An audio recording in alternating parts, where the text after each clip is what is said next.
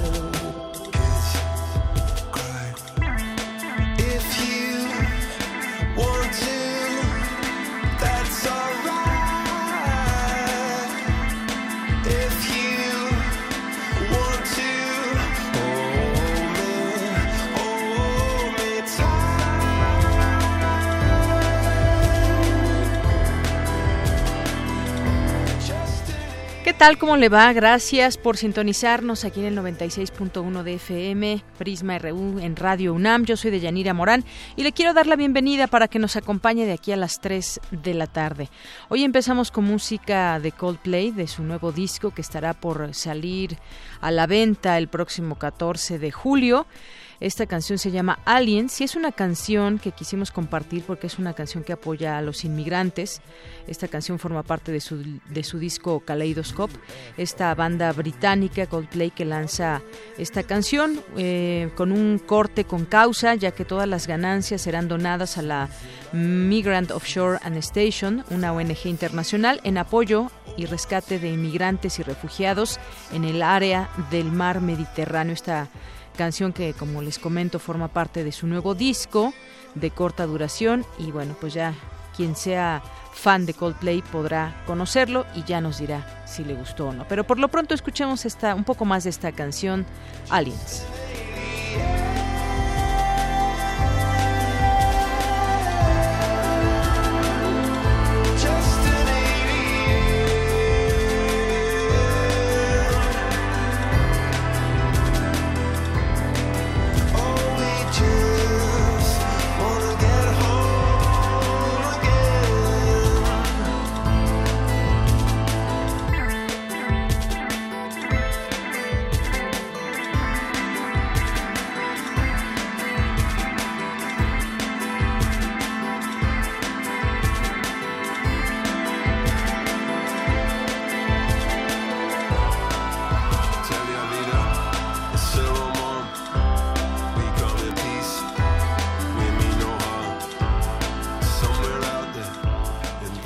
Iniciamos hoy Prisma RU, gracias aquí en la producción a Ruth Salazar, aquí en la en la producción técnica mi compañero Arturo González, Eric Morales que nos acompaña también más adelante lo escucharán en materia internacional. Muchos saludos a Dulce Wet que estuvo hoy por aquí también trabajando. Y bueno pues a todos ustedes también que nos escuchan les mandamos muchos saludos. Y hoy que tendremos durante el programa entre otras cosas platicaremos con Elizabeth Figueroa secretaria técnica de la red de documentación de las organizaciones defensoras de migrantes un tema el cual podemos tocar desde muchas y múltiples aristas. Eh, es un tema que preocupa a muchas partes del mundo donde hay un paso de migrantes importantes, pero platicaremos en este caso sobre el informe Migrantes en México, recorriendo un camino de violencia. ¿Qué es lo que se encuentran? Este informe que fue presentado apenas el 4 de julio señala que esta práctica interfiere con el derecho al libre tránsito, se basa en criterios discriminatorios y siente el terreno para que sean posibles otras violaciones de derechos humanos. Ya tendremos oportunidad de platicar sobre este tema y también con Mariana Morales, ella es periodista del Heraldo de Chiapas, por un caso de una minera que se ubica dentro del área natural protegida del Cañón del Sumidero allá en Chiapas. Ha, ha habido protestas por daños al medio ambiente y también hay un estudio que se realizó por la Secretaría de Salud del Estado en, desde 2010, que la empresa está relacionada a las afectaciones en las vías respiratorias del 40% de los habitantes de la región. Platicaremos sobre este tema también que pues resulta importante conocer en una zona en una zona tan importante como lo es eh, el Cañón del Sumidero, pero también lo que está sucediendo con la salud de las personas. Estaremos también eh, conociendo un poco más de lo que nos va a platicar sobre su obra Carmen Julia Holguín, eh, que con ella nos enlazaremos vía telefónica para platicar de em, pues del trabajo que ella realiza con respecto su trabajo literario. Ya tendremos oportunidad de conocer quién es, qué hace y conocer su obra. Y hoy es martes de perfil humano y hoy recordaremos en una charla que tuvimos con Margo Glantz. Así que va a estar muy bueno el programa. Tendremos también cultura, deportes en materia internacional. Eh, tendremos también mucha información, información nacional también de igual manera. Así que quédese con nosotros aquí en Prisma RU. Es la una con 10 y nos arrancamos con nuestro resumen informativo.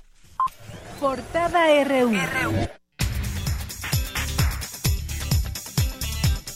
Y en este martes 11 de julio del año 2017, en nuestra portada universitaria, el Centro de Investigaciones y Estudios de Género de la UNAM se inconformó ante la investigación de la Procuraduría Capitalina que concluye que la joven Lesbi Berlín se suicidó. Especialistas de la UNAM descartaron que el fenómeno geotérmico reportado el fin de semana pasado por pobladores de Chapala, Michoacán, se trate del nacimiento de un nuevo volcán. El Gran Premio de México realizó una alianza con el equipo UNAM Motor Sports para apoyar a un grupo de estudiantes que participarán durante julio y agosto en Fórmula SAE, una competencia internacional que organiza la Sociedad de Ingenieros Automotrices. Los niños están más expuestos a sufrir quemaduras graves por el sol, ya que un adulto de 18 años ya recibió, el, eh, ya recibió del 50 al 80% de la radiación solar a la que se someterá toda su vida, afirmó Selene Gutiérrez de la Facultad de Medicina. Hoy en nuestra portada nacional, en una editorial, el diario estadounidense The New York Times abordó nuevamente el tema del espionaje.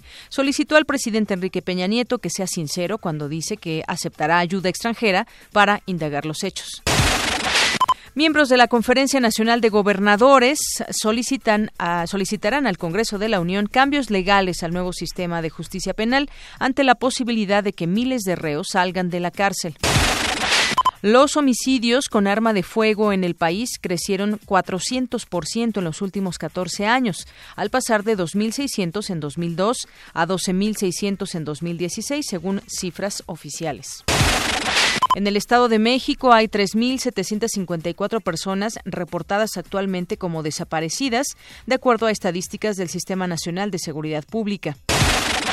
Un tribunal federal ordenó aprehender al sargento José, quien presumible, presuntamente disparó a Paulino Martínez Silva, alias El Pavis, el pasado 3 de mayo en el municipio de Palmar de Bravo, Puebla. La Secretaría de la Función Pública investiga a 131 servidores públicos de distintas dependencias por inconsistencias en sus declaraciones patrimoniales. La aspirante presidencial Margarita Zavala dijo que el PAN puede ganar la presidencia de la República con Ricardo Anaya, pero como líder del partido y ella como candidata. Sin embargo, dijo que las eh, indefiniciones los ponen en condiciones desventajosas. Bueno, pues es que no solamente en el PAN, en todos los partidos están disputando quién va a ser el candidato en las próximas para las próximas elecciones de 2018. Por su parte, el exgobernador de Puebla, Rafael Moreno Valle, dijo que el sistema presidencialista está agotado y que si queremos lograr grandes avances necesitamos un cambio de régimen. Otro de los aspirantes, por cierto, del PAN a la presidencia de la República. Y en otro tema, el PRI aseguró tener documentos para probar que no pagó a representantes de casilla en las elecciones pasadas en el estado de Coahuila. Luego de que no logró diputación local en, la pasada elección, Humberto Moreira dijo que se está preparando para ser candidato a legislador el próximo año. Con Andrés Manuel López Obrador estoy en el inicio de un proceso para el proyecto de cambio y transformación que requiere el país, dijo Lino Corrodi Cruz, empresario fundador de los Amigos de Fox. El gobernador de Morelos, Graco Ramírez, aseguró que la izquierda no será la cola del PAN en la construcción del Frente Amplio Democrático. En Chiapas, la policía desalojó esta mañana a maestros de secundarias técnicas que mantenían un plantón en Tuxtla Gutiérrez y detuvo a 44 de ellos. En un operativo realizado durante la noche de ayer y la madrugada de este martes en un domicilio en el municipio de Escobedo, Nuevo León, fue decomisado un gran arsenal. El Servicio Meteorológico Nacional reportó que Eugene perdió fuerza y se convirtió en tormenta tropical. Además, mantiene su desplazamiento hacia el noroeste sin afectar costas mexicanas. Hoy en Economía y Finanzas, el IMSS informó que durante el primer semestre de este 2017 se crearon 517.434 puestos de trabajo, lo que representa la mejor cifra desde que se tenga registro. El 80% de los créditos que ha otorgado la banca se encuentran a tasa fija, lo que los protege contra incrementos de las tasas de referencia del Banco de México. Por su costo, la penetración de televisión de paga en alta definición tiene un avance lento en México, advirtieron analistas. Hoy en nuestra portada internacional, el Observatorio Sirio de Derechos Humanos presumió hoy la muerte del líder del grupo terrorista autodenominado Estado Islámico, Abu Bakr al-Baghdadi, lo cual no ha sido confirmado. Al menos 16 personas murieron cuando un avión militar estadounidense se estrelló en una zona rural de Mississippi. La ciudad estadounidense de Los Ángeles y París, capital de Francia, presentaron ante el Comité Olímpico Internacional su candidatura para ser elegidas sede de los Juegos Olímpicos 2024. Y nos vamos a lo que nos tendrá más adelante mi compañero Eric Morales. ¿Qué tal, Eric? Muy buenas tardes. Muy buenas tardes, Deyanira. El presidente brasileño Michel Temer sufrió un revés en el Parlamento, pues un informe recomienda continuar con las investigaciones en su contra por los casos de corrupción en los que está relacionado. Los detalles más adelante. Gracias, Eric. Campus RU.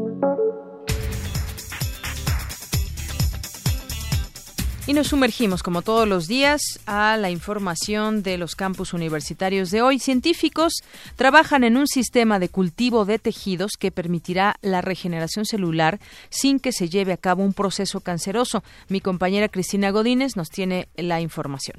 La capacidad de regeneración de algunos tejidos es parte fundamental del funcionamiento de ciertos órganos. Se sabe que especímenes como los anfibios tienen la capacidad para regenerar sus extremidades. Sin embargo, en mamíferos no ocurre lo mismo, ya que a lo largo de su evolución esta capacidad se redujo. Además, se debe considerar que el aumento regenerativo puede causar enfermedades como el cáncer. Ante ello, el doctor Luis Fernando Covarrubias Robles, del Instituto de Biotecnología de la UNAM, y su equipo de investigación han diseñado un sistema de cultivo de tejidos que permite determinar la plasticidad de las células troncales, de tal manera que puedan proveer las condiciones para la regeneración sin que se lleve a cabo un proceso canceroso. Escuchemos al doctor. Se ha observado que en cánceres también pueden surgir a partir de estas células que aparentemente ya no se podían dividir, que ya eran diferenciadas, que ya llevaban a cabo una función y que ante circunstancias adversas pueden desdiferenciar, formar una célula precursora que normalmente podría volver a diferenciar y formar la célula normalita, pero cuando esto falla, lo que ocurre es que se forma nuevamente una célula cancerosa que es capaz de formar un tumor. Entonces uno podría pensar que la razón por la que los mamíferos no pueden regenerar es porque es una manera de defenderse contra estos procesos cancerosos que no son pues bienvenidos en la vida normal de un organismo. Este sistema de cultivo es útil tanto para estudiar el potencial de diferenciación de células troncales como para conocer los procesos celulares y moleculares en tiempo real. Entonces, eh, tratando de confirmar la producción de estas neuronas, qué tipo de neuronas son. En una fase posterior, pues queremos que estas neuronas no sean cualquier neurona, sino sean del tipo neuronal de la región que estamos dañando, de tal manera que podamos este realmente reparar el cerebro. Mencioné que todo este estudio inició mediante el trasplante de células al cerebro Ahora lo que hemos hecho es introducir ya no células, sino factores de crecimiento y por lo menos, aunque en menor eficiencia, hemos logrado reproducir este fenómeno a partir de factores de crecimiento, lo que lo hace más promisorio, sobre todo cuando uno piensa en un contexto terapéutico. El investigador comenta que la medicina regenerativa es un área muy importante y en expansión. De ahí que la investigación que encabeza en un futuro pueda contribuir al tratamiento de muchas enfermedades. Para Radio UNAM, Cristina Godínez. Gracias, eh, Cristina Godínez. Vamos ahora a enlazarnos vía telefónica con Isabel Huber de Escalera. Ella es investigadora del Instituto de Matemáticas de la UNAM. ¿Qué tal, Isabel? Me da mucho gusto saludarte. Muy buenas tardes. Hola, Deyanira. Al contrario, el gusto es mío. Y además, bueno, quiero decir, la primera matemática en obtener la beca L'Oreal UNESCO.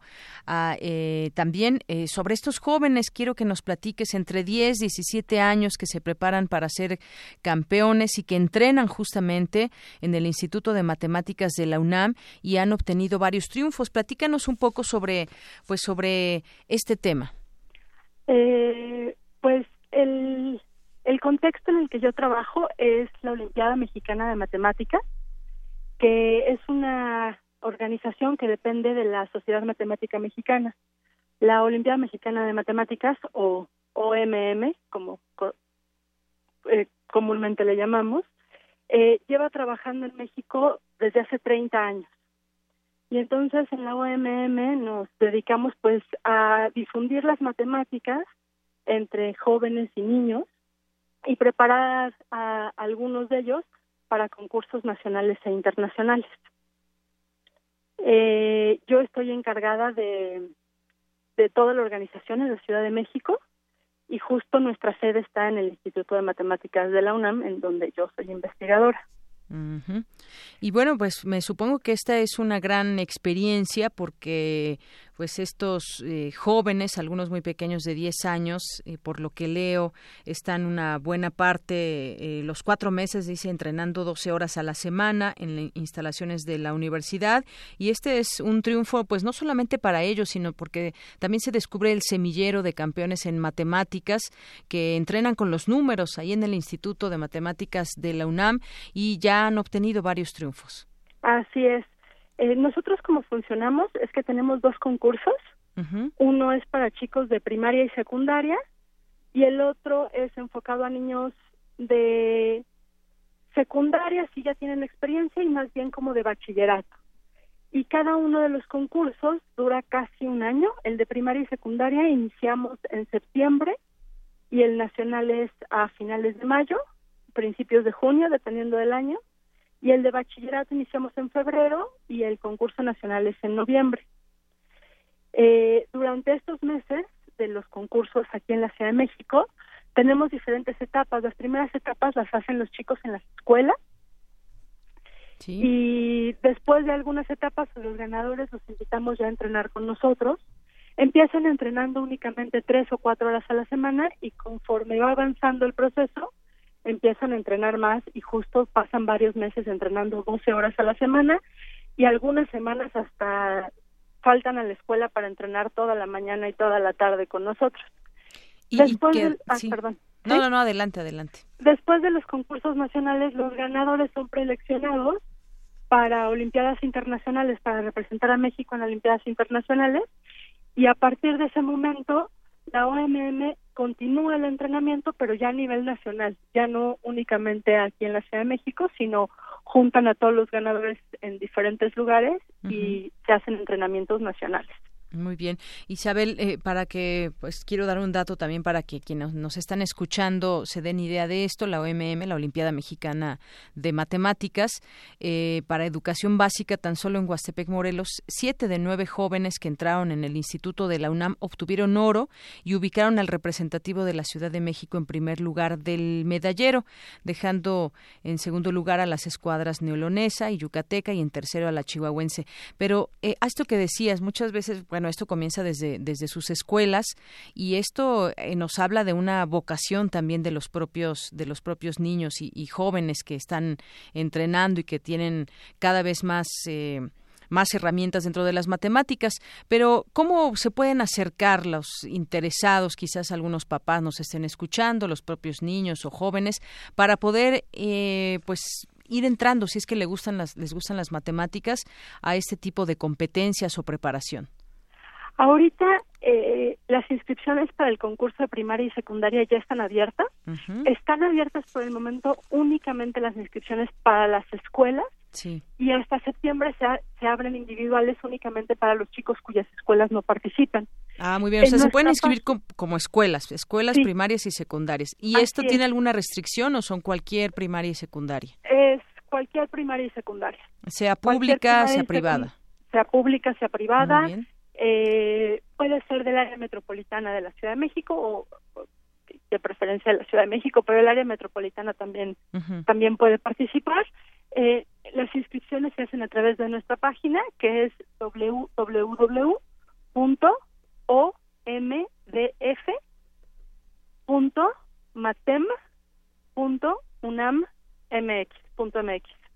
Muy bien, punto Ahí- unam punto MX. Muy bien. Ahí están, ahí hay una pestaña de, de participar y ahí se pueden inscribir los profesores para inscribir a las escuelas y más adelante los chicos pueden ir viendo la lista de escuelas que están inscritas para ver si su escuela ya está inscrita y contactar a algún profesor y si su escuela no está inscrita en ese mismo portal pueden pueden inscribirse ellos de manera individual para presentar el examen en la UNAM. Oye, pues este es un llamado también para quienes eh, están en las escuelas eh, primarias y secundarias, directores, profesores que puedan eh, que puedan inscribir a las escuelas y de otra manera, pues también nos dices de manera personal se pueden inscribir los los Así es. interesados. En nuestra página también tenemos eh, algo de material introductorio, entonces como para justo para que los profesores trabajen con los chicos durante las primeras etapas o antes de las primeras etapas tenemos algo de material eh, y pues ahí está toda la información. Oye, También ¿desde qué edad en- se pueden inscribir Se pueden inscribir desde las categorías ahorita van la, la de los más jóvenes es de cuarto de primaria, tenemos categoría de cuarto de primaria, quinto de primaria, sexto de primaria, primero, segundo y tercero secundaria. Son seis categorías en este concurso. Eh, aceptamos inscripciones de, de niños de tercero de primaria en la de cuarto de primaria, pero únicamente si, si los profesores, casi siempre hablamos con los profesores, bueno, por medio de correo electrónico, para que si hay algún chico particularmente interesado lo inviten, ¿no? Pero pues está compitiendo con niños con niños un poquito más grandes, cosa que a veces no tiene ningún problema, hay niños que que, que les va bien de todas formas, ¿no? En las otras categorías, nosotros tratamos de invitar a los profesores que participen con la mayor cantidad de niños posible. Una de las cosas que hacemos nosotros en, en las Olimpiadas es que el tipo de problemas que les ponemos no es el tipo de problemas que suelen ver en el salón de clases. Eh, la escuela nos enseña mucho a, a mecanizar y a memorizar las matemáticas. Y eso es algo que nosotros en la Olimpiada necesitamos, necesitamos que los chicos sepan sepan hacer las operaciones y hacer todo lo que les enseñan en la escuela, pero lo que nosotros motivamos es la imaginación y la creatividad a la hora de, de hacer matemáticas. Entonces, lo que nos hemos dado cuenta es que pues nos llegan eh, dos tipos de, de muchachos, ¿no? Los que siempre les gustaron las matemáticas y fueron buenos y les iba bien en la escuela y en general les ayudaban a sus compañeros a, a, a estudiar y a explicarles y así, pues tenemos muchos de esos, ¿no? Pero no quiere, no, no solo tenemos de esos, también tenemos chicos que nunca les había llamado la atención las matemáticas y que en su escuela los inscribieron al concurso y les fue bien en el concurso y a la hora de empezar a ir a los entrenamientos se dieron cuenta que pues que en realidad les gustaban muchísimo estas cosas. Sí, es, Y eso que dices es muy importante porque muchas veces ellos ni siquiera lo han descubierto que son Exacto. buenos o que les gustan las matemáticas. Tal vez tuvieron por ahí un profesor que no les supo dar bien la, la clase, la materia, pero pues una vez que sucede esto te encuentras muchas sorpresas, como muchos niños que pues son muy buenos para los números. Sí, exactamente.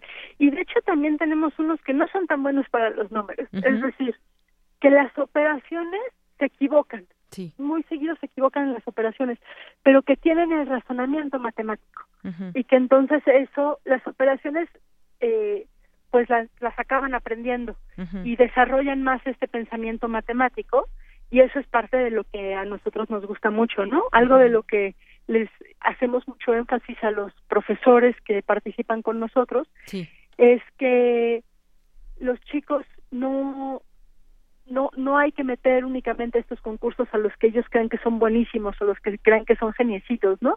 Porque esos según nosotros, existen muy pocos, si acaso existen.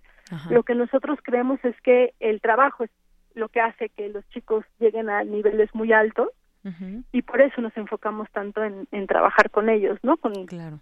Con, con nuestros con nuestros preseleccionados y nuestros seleccionados. Oye Isabel, y, más o menos para darnos una idea, nos dices que pues en- desde cuarto de primaria se pueden inscribir por la edad los niños y demás. ¿Cómo qué temas se ven desde pequeños y hasta qué eh, niveles llegan en cuanto a, a, pues no sé, integrales o danos un poquito la explicación de los niños que puedan estar interesados, qué pueden descubrir, que me imagino ya una buena base llevarán desde la escuela, divisiones, multiplicaciones y demás, pero cuáles son esos temas que abarcan en estas competencias o en esta preparación. Pues eh, principalmente son los temas que, que ven en la escuela Sí. y nosotros las primeras etapas es únicamente necesitan eso, los temas que ven en la escuela y un poquito de imaginación y de creatividad al usarlos. Eh, conforme van avanzando, las cosas que nosotros les enseñamos, no llegamos nunca a cosas de integrales, ni de, ni de nada de cálculo, ni de geometría analítica, ni nada así sofisticado. Las Álgebra, cosas que les enseñamos, ¿Llegan llegamos a álgebra, sí llegamos a álgebra, pero con los niños de primaria todavía No. no.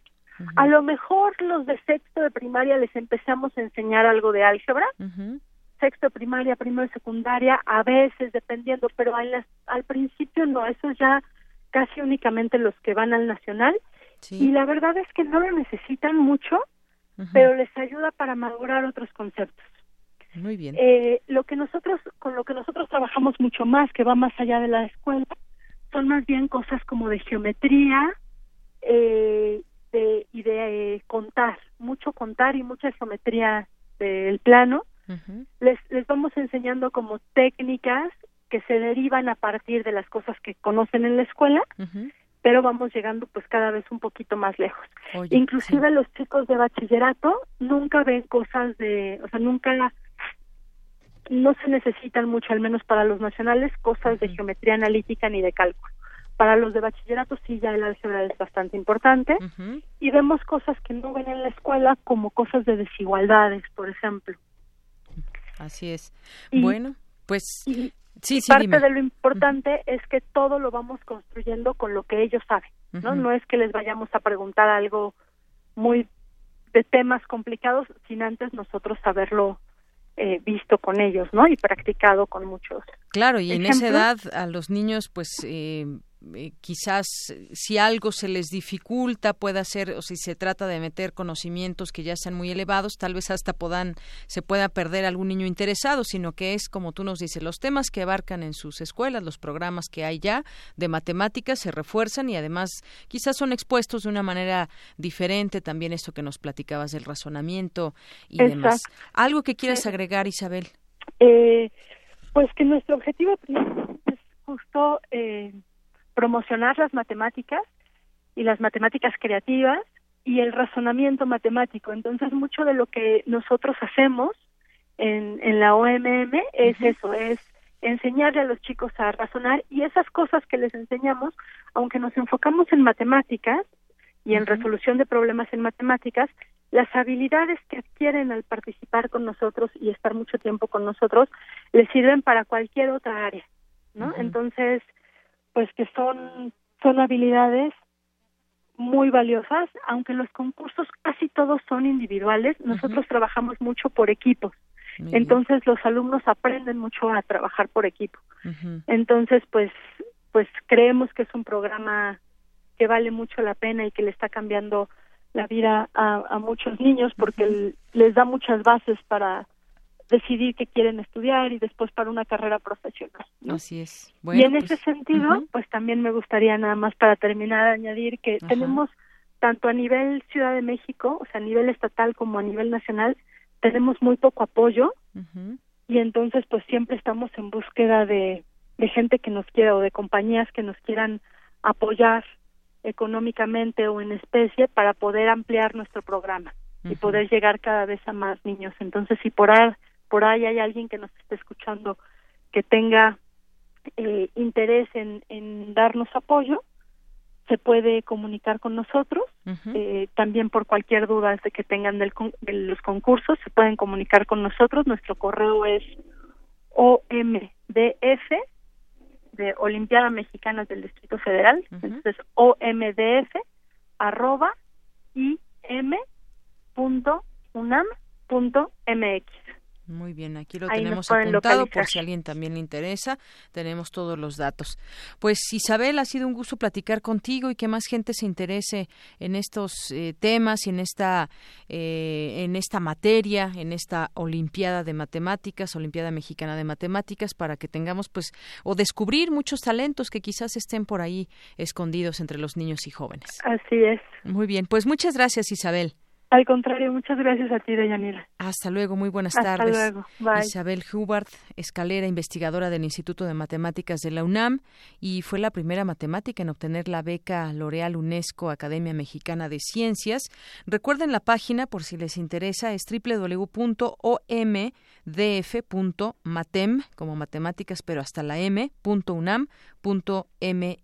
Ahí pueden recibir la información y gracias que nos llamó a Jacobo Espinosa desde Iztapalapa que nos dice que para ser bueno en matemáticas o en español se necesitan buenas bases. Nos manda muchos saludos, gracias Jacobo, y al programa de los domingos de Tomás Mojarro y su asistente. Bueno, pues ahí está el saludo enviado. Muchas gracias por su comunicación.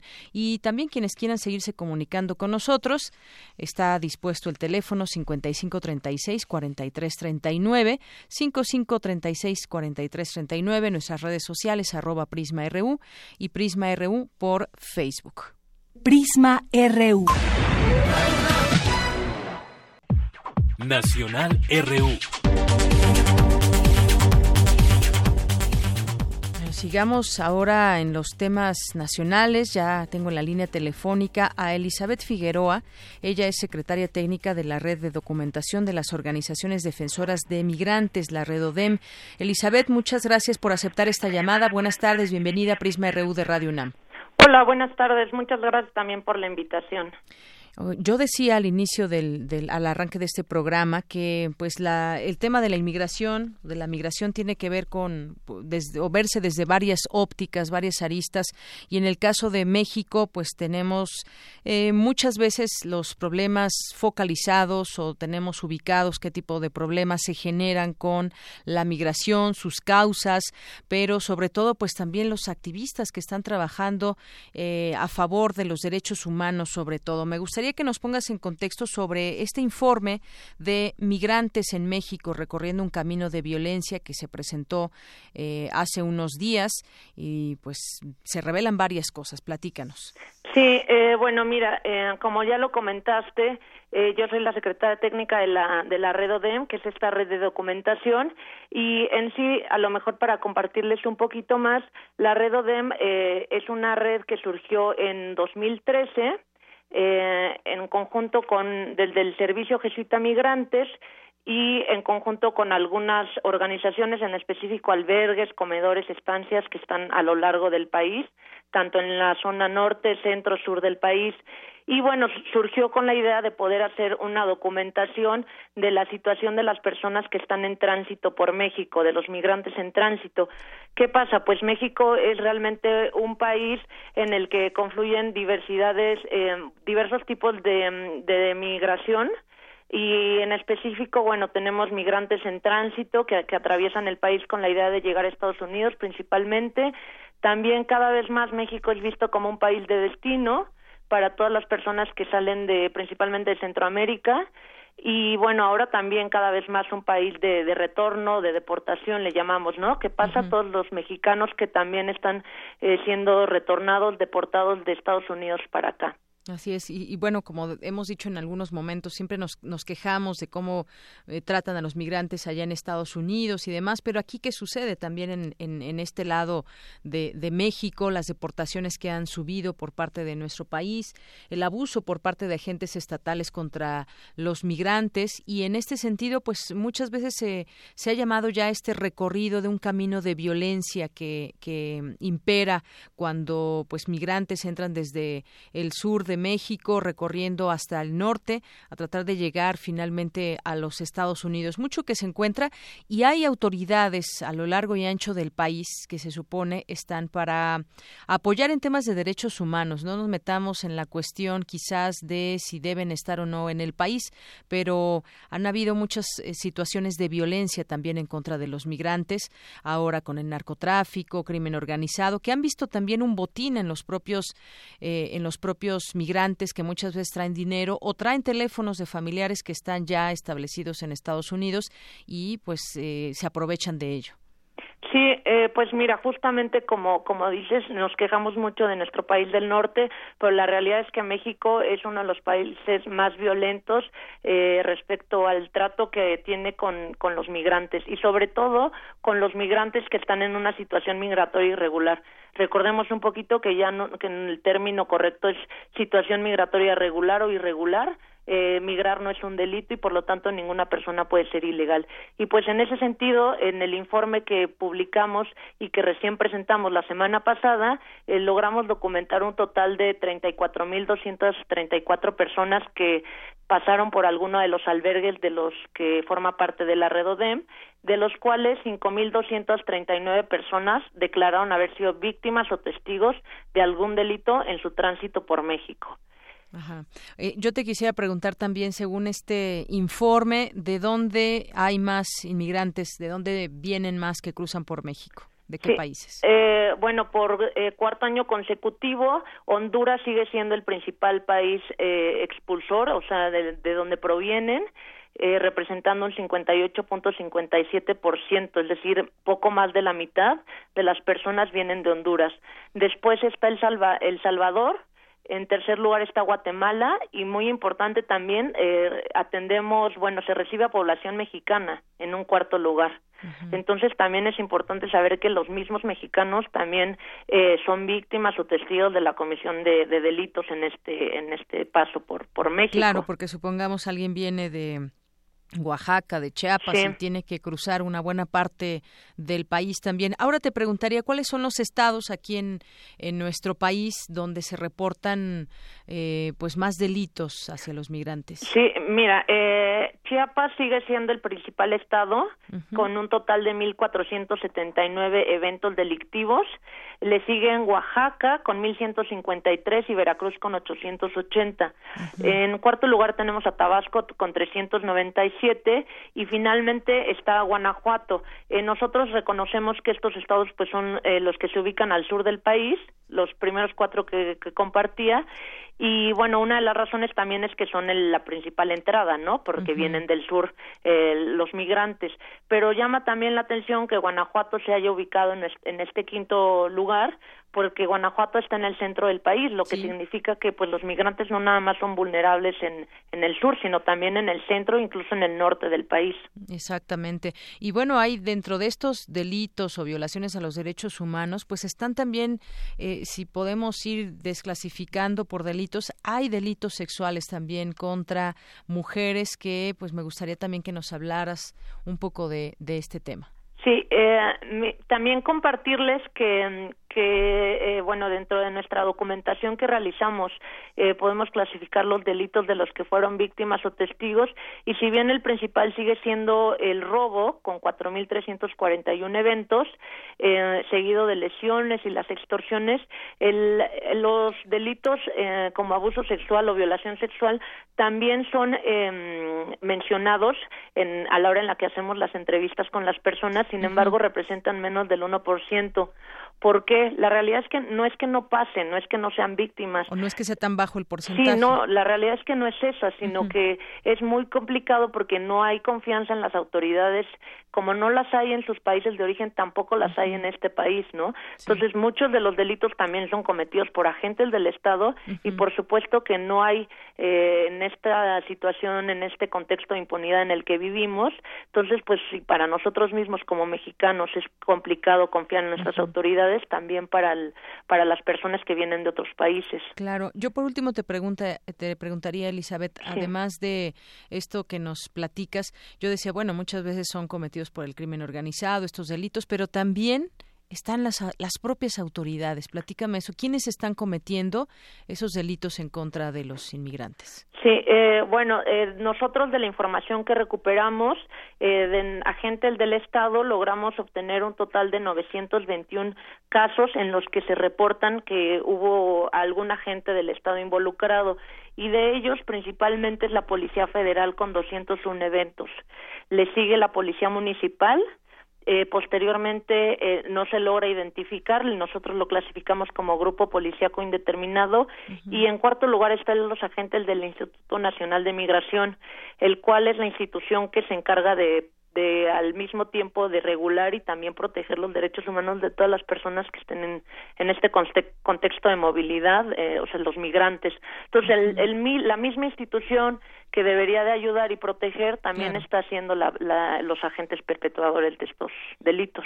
Bueno, pues esa es, esa es la realidad que deriva de este informe. Es importante conocerla y yo creo que derivado de ello, pues ponerse a trabajar por parte del, de las autoridades. Si están estos señalamientos y están siendo también exhibidos, pues podría ser que en algún momento, aunque bueno, también ya es una discusión, una discusión vieja, el tema de las propias autoridades. Pero ahí están los datos y pues deben de tomarse en cuenta. Hay muchas agrupaciones también, activistas que están siendo vigilantes de este tipo de abusos aquí en México. Sí, pues eh, finalmente a lo mejor también concluir esto, ¿no? Como dices, habemos muchas personas que estamos eh, poniendo nuestro granito de arena también para eh, poder comenzar a generar cambios en esta realidad y pues finalmente esta esta red es el trabajo el de mucho esfuerzo de muchas personas que intervienen y pues este informe también es eso, ¿no? Una muestra del trabajo de la sociedad civil organizada y bueno al ser la, la, única red que hace una documentación de manera sistematizada de, de y sobre todo de las personas eh, directamente de los migrantes de primera mano se obtiene la información. Muy bien. Pues yo te agradezco mucho que nos hayas compartido eh, pues estos datos Elizabeth Figueroa para pues que la gente los conozca que todos estemos informados y sepamos también cuáles son esos pendientes en materia de derechos humanos y el paso de los migrantes aquí por nuestro país. Muchas gracias. Muchas gracias. Si, si me permitieran nada más, Deyanira, eh, compartirles que tenemos la versión digital también disponible en nuestra página web en caso de que lo requirieran o también si quisieran ponerse en contacto con nosotros para darles un poco más de información, también adelante. Eh, si nos puedes dar los datos para comunicarnos. Sí, eh, mira, los correos son, eh, bueno, el correo es redes arroba sjmmexico.org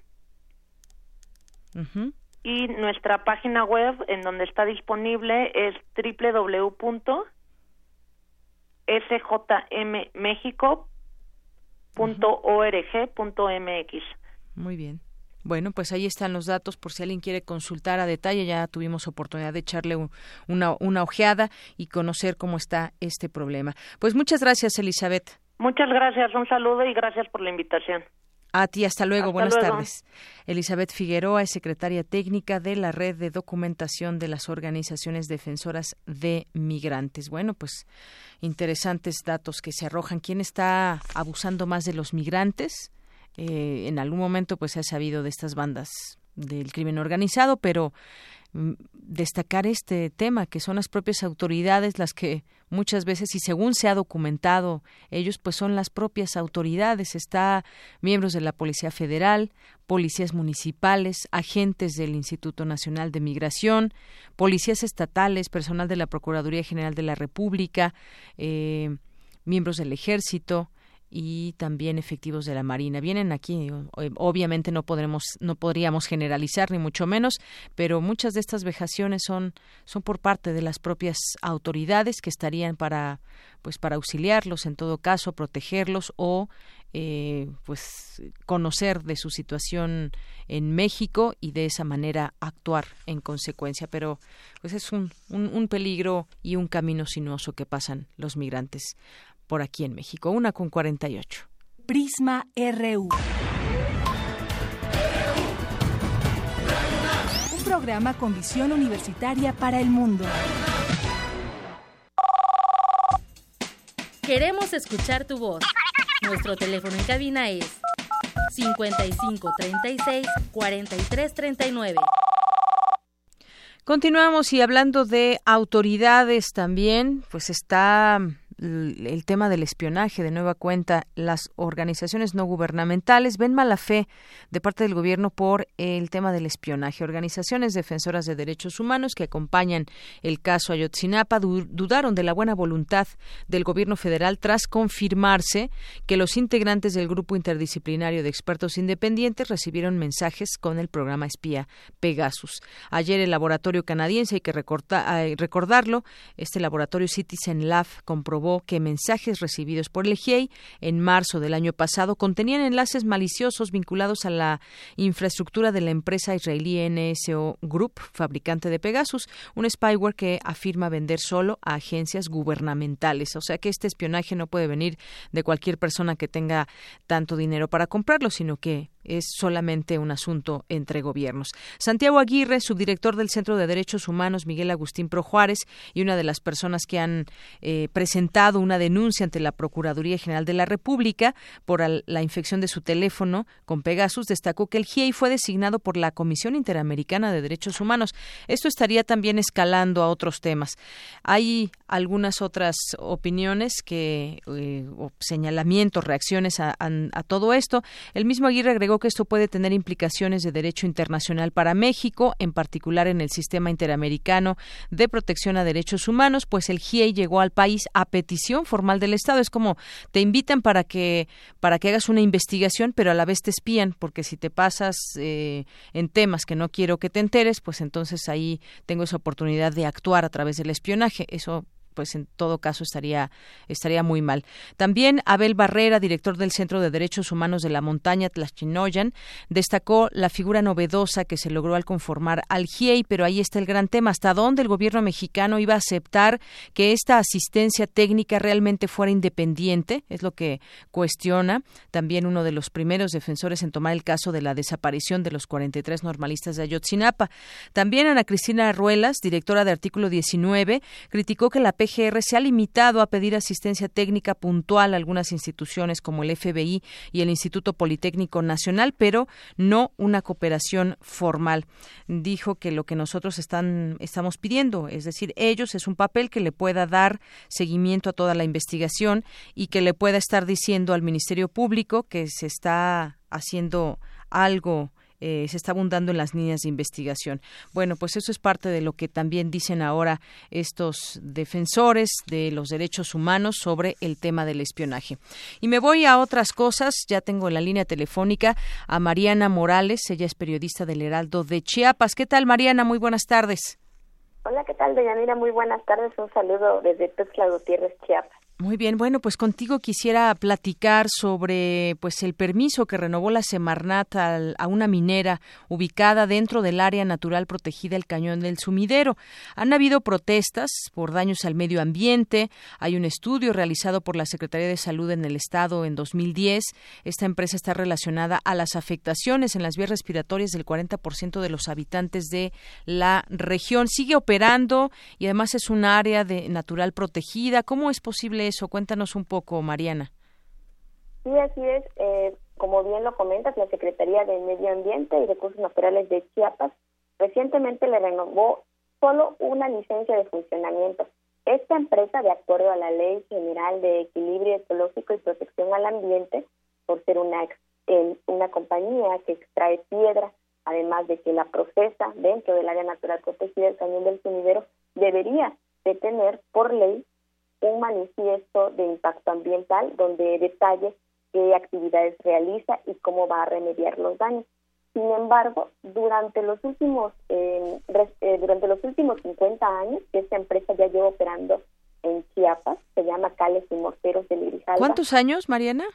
50 años. 50 años. 50 años. Primero empezó extrayendo piedra de la reserva, de, dentro de la reserva, hizo como un hueco de un hueco que está como de 30 hectáreas de, de profundidad, 30 metros, perdón, de por profundidad.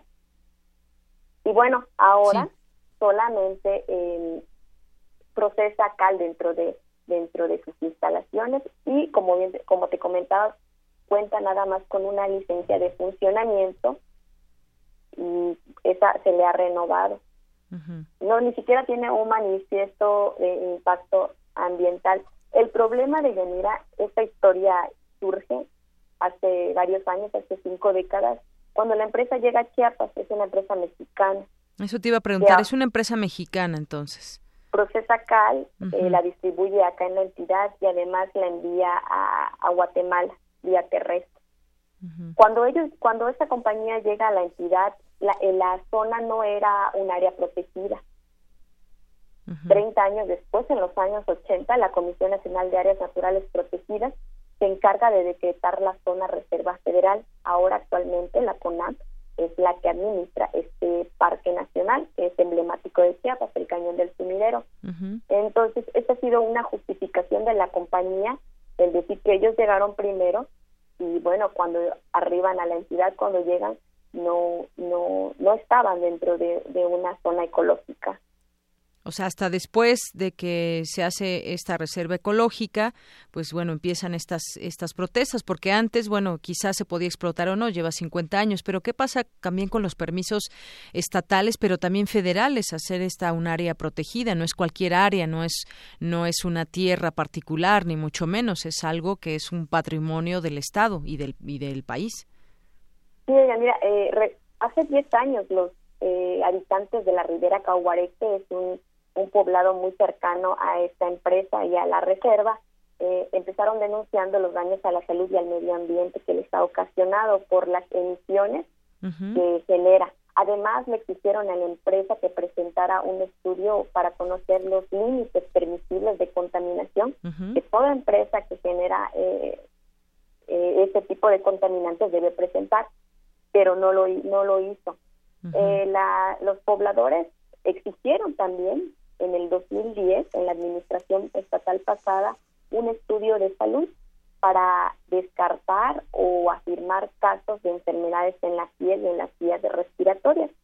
Y la Secretaría de, de Salud realizó este censo y ahí se comprobó que el 26% de, las, de, los, de los pobladores tienen enfermedades como alergias, otro 20% presenta enfermedades infecciosas y en la, y en la piel. Este mismo informe eh, se lee, eh, se detalla que podría estar en la, esta empresa, Cales y Morteros, relacionado a estos padecimientos en los habitantes. Eh, no lo no lo relaciona como tal, pero sí se menciona en el informe. Actualmente, eh, este estudio de salud pues ha sido como un, un, un, un apoyo para las poblaciones, para esta población de la Ribera Caguaré que está solicitando la reubicación de la empresa, pero no ha logrado hasta ahora que la empresa se concientice y se vaya de esta zona. Así es, y bueno, por lo que leo, también esta minera ha hecho un hueco en el suelo de 30 hectáreas, una profundidad de 40 a 50 metros como parte de la extracción de piedra para convertirla en cal. Y bueno, pues sí existe cambio uso de suelo y por lo tanto debe contar con un manifiesto de impacto ambiental, que además está esto en el artículo 28 de la Ley General de Equilibrio Ecológico y Protección al Ambiente, pero no lo, no lo tiene, según entiendo, esta, esta minera y pues eh, eso es lo que ha revelado ya esta organización de habitantes de esta zona de Caguaré, que está conformado por los mismos habitantes, es decir, a quienes les afecta de manera de manera directa y siguen en esta lucha por el derecho a la salud y el medio ambiente sano. Estamos hablando de dos temas, que es el medio ambiente y el y el tema de la de la salud. ¿Ya ha habido alguna comunicación con autoridades, alguien que esté llevando ya en sus manos este caso?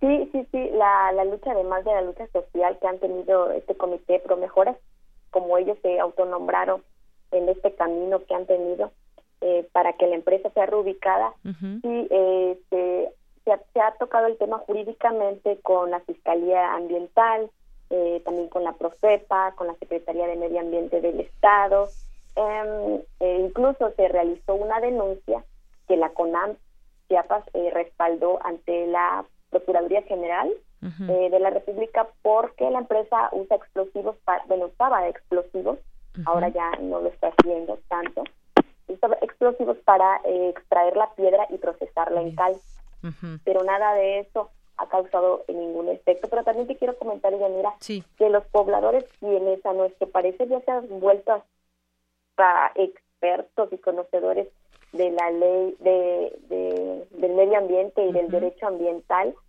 lograron que el caso de la Ribera Caguaré contra esta empresa que está en el cañón en la reserva el cañón del sumidero eh, lo, lo, lo entrara dentro de la comisión para la cooperación ambiental que tiene sede con sede en Canadá. Canadá, Este es una, la, la CCA es un acuerdo paralelo que surgió con el Tratado de Libre Comercio y que busca eh, busca que los gobiernos de Canadá, Estados Unidos y México, junto con la sociedad, eh, trabajen conjuntamente a favor de la protección. Sí. Sin embargo, después de cuatro años de que este caso entrara y bueno, personas expertas vinieron a, arribaron a, a Chiapas para conocer el caso, encuestar, eh, entrevistar a, a los representantes de la, de la, de la empresa, eh, no se logró eh, algún, al- alguna recomendación de, de la CCA para el gobierno de Chiapas en cuanto a que eh, obliga a la empresa a respetar la Ley General de Equilibrio Ecológico y Protección al Ambiente, en todo caso que sea rubricado. La- el Comité Pro Mejoras ahora, eh, en información eh, reciente, comentaron que llevarán el caso ante la Comisión Interamericana de Derechos Humanos, esperando que, que, que sea recibida y, y de esta manera dar solución a esta lucha que ya tiene más de una década en Chiapas. Es una, es, es una cuestión social emblemática dentro de todos los conflictos socioambientales que Sí. hay en Chiapas, además de, de bueno, luchas de, de pobladores que están contra mineras, hidrocarburos, extracción de licitaciones para petróleo, eh, proyectos geotérmicos en nuestros volcanes.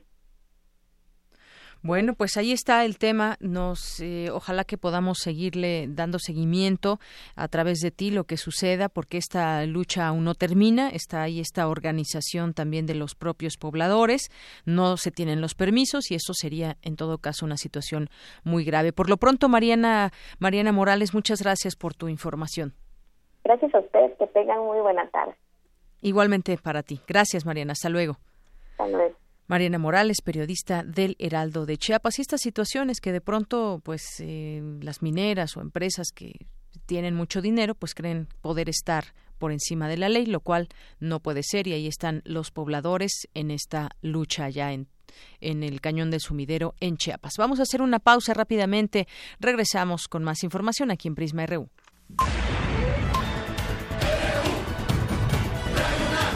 Prisma RU. Con Deyanira Morán.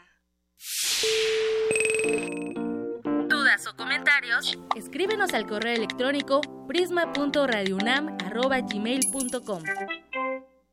A bordo de la nave de la Resistencia existe una habitación que nunca se abre. Nunca se abre. Excepto la última hora del último día de la semana. Ahí- vamos a reírnos del mundo, a demoler los muros con canciones, a bailar en la posición que queramos. Todos eligen la música, todos la disfrutan. Todos la bailan. El Buscapiés. Tú eres el alma de esta fiesta. Viernes, 22 horas. Por el 96.1 de FM. Radio UNAM.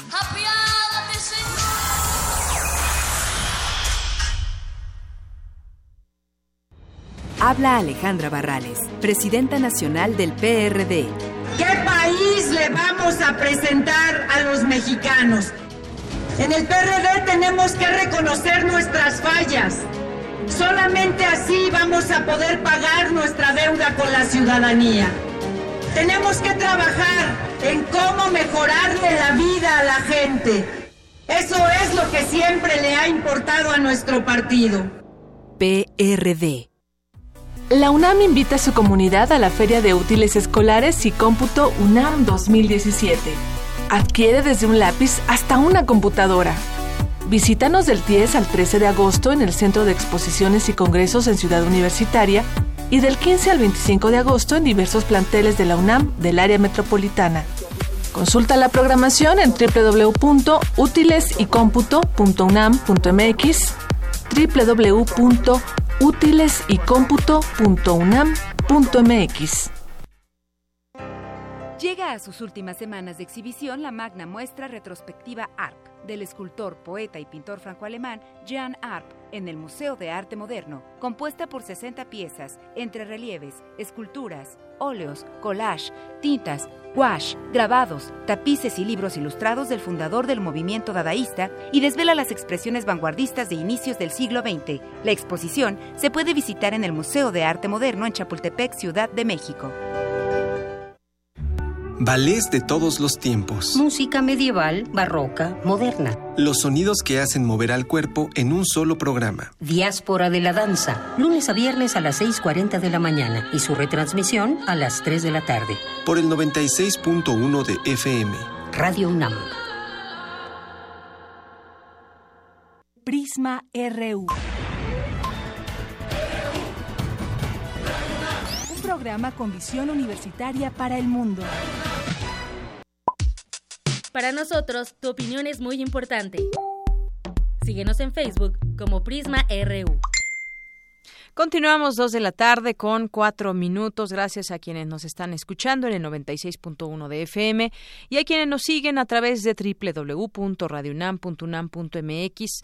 Háganse presentes también quienes nos escuchen por esta vía, mandándonos saludos a través de cualquier red social o a través de nuestro número en cabina 5536-4339. Saludos a Alejandro Cardiel, como todos los días que nos escucha, Magdalena González, a Letie, a Galán de Barrio, a Miqué y Jos Rodríguez. Gracias por aquí que nos escriben el Zarco Iquetecuani también ha sido radio escucha de este programa y de la emisora y pues gracias a todos ustedes que aunque no se hagan presentes por ahí andan. Vámonos ahora a la información de cultura. Prisma RU. Arte y cultura.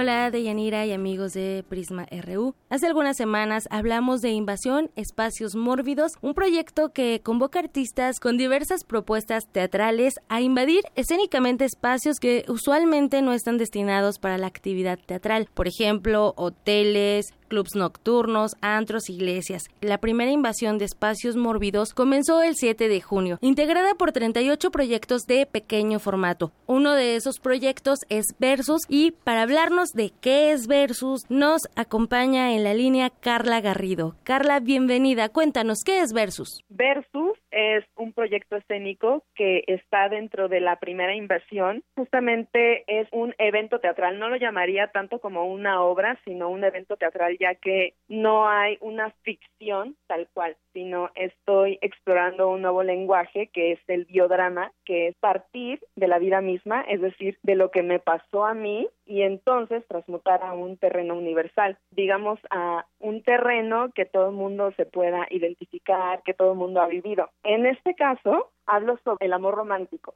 y la pérdida. La pérdida del ser amado. ¿Qué sucede después de que una persona pierde a alguien, en este caso a una pareja? Normalmente empieza un duelo y ese duelo tiene etapas. Entonces, en Versus vamos a ver qué sucede en esas etapas de maneras muy divertidas, porque en realidad yo quería hacer una tragedia, pero terminó siendo una comedia. Y al final queremos sublimar esa pérdida, ¿no? Eh, haciendo consciente que el amor es una cosa que nos traspasa, es una cosa que traspasa tiempo y espacio, que siempre podemos volver a amar y siempre podemos reinventarnos, recrearnos y amar de otras formas. De eso se trata Versus. ¿Cómo llega Versus a Espacios Mórbidos? ¿En qué momento se conectó este microteatro con un proyecto, eh, con una convocatoria o cómo es que llega? Sí, claro. Eh, Versus empezó siendo parte de un laboratorio de creación escénica contemporánea que lo dirigía y lo coordinaba Laura Uribe. Laura Uribe es una directora que ahorita está tomando mucho poder porque, bueno, porque es mujer, que para mí es muy importante, que la mujer está tomando poder en la escena mexicana y eh, Versus empezó a crear ahí junto con Gaby Ornella, la directora de Invasión Escénica Mórbida. Ella fue la maestra de,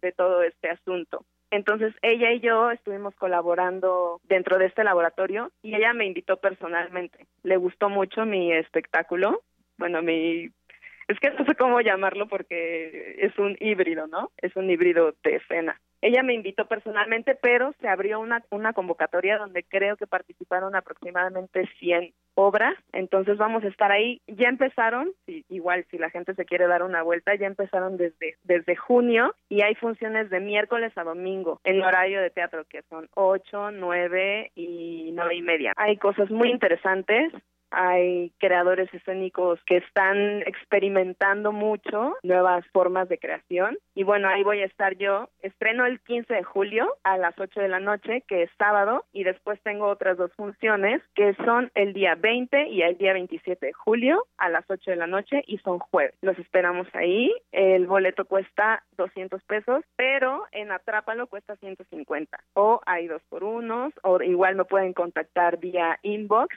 en mi página Carla Garrido, actriz, y también está participando Emiliano Ulloa, que es otro artista escénico, y él se encarga de toda la parte musical. Tenemos música en vivo, muy romántica, muy desgarradora y muy apasionada para que para que pueda complementar nuestra pieza. Muy bien, Carla, muchísimas gracias por esta invitación que nos haces. No nos vamos a perder Versus este 15 de julio. Vámonos al Hostal Regina, una manera muy interesante, sobre todo de hacer catarsis y de sublimar. Todos hemos tenido alguna pérdida y bien lo mencionas, tal vez tengamos que darnos ese espacio de conocer, de conocernos a nosotros mismos y de cierta forma canalizar las emociones, al menos en el teatro. Muy bien, pues muchas gracias a nuestra compañera Tamara Quiroz por esta información. Nos vamos ahora a información de eh, mi compañera Ruth Salazar. Expertos de la UNAM estudian la existencia de túnel frente a la pirámide de la Luna. Adelante, Ruth, buenas tardes. Así es, Deyanira, con el uso de una técnica propia de tomografía de resistividad eléctrica tridimensional para estudiar el subsuelo de grandes monumentos históricos, única en el mundo, científicos del Instituto de Geografía y de la Facultad de Ingeniería de la UNAM elaboran una imagen tridimensional del subsuelo de la pirámide de la Luna en Teotihuacán, sitio poco explorado hasta ahora. El primer resultado de ese trabajo, explicaron René Chávez y Andrés Tejero, es el hallazgo de lo que podría ser un túnel bajo la Plaza de la Luna, que se dirige hacia la parte baja de la estructura piramidal. Desde 2015, los expertos de la UNAM colaboran con el Instituto Nacional de Antropología e Historia en estudios similares en Chichen Itza, donde descubrieron una segunda estructura al interior de la pirámide de Kukulcán, además de un cenote que se encuentra por debajo de esta. Primero estudiamos la Plaza de la Luna con una metodología también 3D, colocando perfiles interconectados que nos permitieran definir con claridad la posible existencia de estos túneles y más o menos saber qué características tenían. Segundo, lo que ya fue un desafío para, para nosotros como el grupo de geofísica, de exploración pues fue rodear la pirámide de la luna para tratar de caracterizar el subsuelo y saber si bajo esa estructura pues existía algún tipo de cuerpo de interés para los arqueólogos. El posible túnel, dado a conocer por el INA en días pasados, pudo ser inferido en una de las primeras interpretaciones preliminares de una secuencia de datos adquiridos en la plaza. Actualmente los universitarios realizan el análisis de datos obtenidos bajo la pirámide de la Luna, añadió Chávez. El especialista expuso que tan solo debajo de la pirámide de la Luna deben analizar cerca de 10.000 puntos de observación y posteriormente correlacionar los datos obtenidos en ambos sitios, la plaza y la pirámide. Por lo tanto, estimó que en un par de meses tendrán una idea más clara y el estudio que podría corroborar si la estructura se dirige hacia abajo de la pirámide. Los investigadores esperan que ese trabajo abra más puertas a estudios en las pirámides mexicanas para ampliar el conocimiento de nuestra historia. Hasta aquí la información de Yanira. Buenas tardes. Gracias, Ruth. Muy buenas tardes. Y bueno, vamos ahora a platicar. Ya tengo la línea telefónica a Carmen Julia Holguín. Ella es doctora en literatura hispanoamericana por la Universidad de Nuevo México, donde actualmente es directora de estudiantes de licenciatura con especialidad en español y coordinadora de los niveles de español intermedio en el Departamento de Español y Portugués. ¿Qué tal, doctora? ¿Cómo estás? Bienvenida a este espacio de Prisma RU. Buenas tardes. Buenas tardes, pues muy contenta de estar aquí con ustedes. Pues nosotros también y sobre todo, además, digo, no lo voy a platicar en este espacio, fue una manera muy peculiar de, de haberte conocido, pero qué bueno que estamos ahora platicando con eh, contigo y a mí me gustaría que, nos platiques un poco de, de, lo que tú haces, has participado en encuentros y presentaciones de, de, poesía en distintas partes de, de México, has publicado en varias antologías, revistas de México, de Estados Unidos, de España, de Uruguay y además también en 2008 publicaste el primer libro de poemas, A tu prójimo amarás, en 2014 el segundo, El que tenga oídos, pero platícanos mejor tú misma de, de tu obra. Bueno, eh, pues gracias por el espacio. Eh, empecé a escribir poesía desde que era niña, pero obviamente que los de niña no los he publicado, ¿verdad? no son publicables.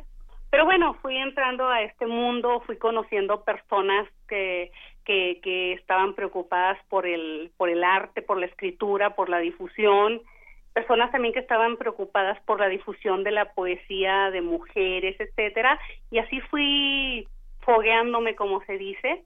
Entonces eh, fui mejorando, fui aprendiendo y pues eh, empecé a, a, escribir con más, eh, bueno, con más enfoque en la publicación Así fue que pude tener mi primer libro, eh, me lo mencionaste, a tu próximo amarás, que fue una publicación, digamos, personal, pero gracias a una eh, a una, perdón, fotógrafa que vive aquí en, en Albuquerque, Nuevo México, donde yo resido, y ella es una pintora que le gusta ayudar a otros artistas, entonces ella pagó aquel libro. Eh, el segundo del de, que tengo oídos, pues fue gracias a, la publicación que, que tenía el gobierno de Chihuahua por medio de la, la mediateca. Entonces, pues eh, así nacieron esos dos libros de poesía primeros. Eh, entonces, pues yo aquí donde trabajo, que soy profesora, eh, me interesa también mucho la difusión de la escritura creativa y suelo dar algunos talleres de escritura creativa y así combino eh, esta parte de mi vida profesional como, como profesora con, con esta otra parte de mi, de mi faceta de, escritora, vamos a decirlo. Ah, más o menos así es lo que lo que hago y pues como dijiste participando siempre que se puede en, en encuentros de poesía que son encuentros con no no encuentros con unas poetas con otras, que también se da, sino el, encuentro con las comunidades.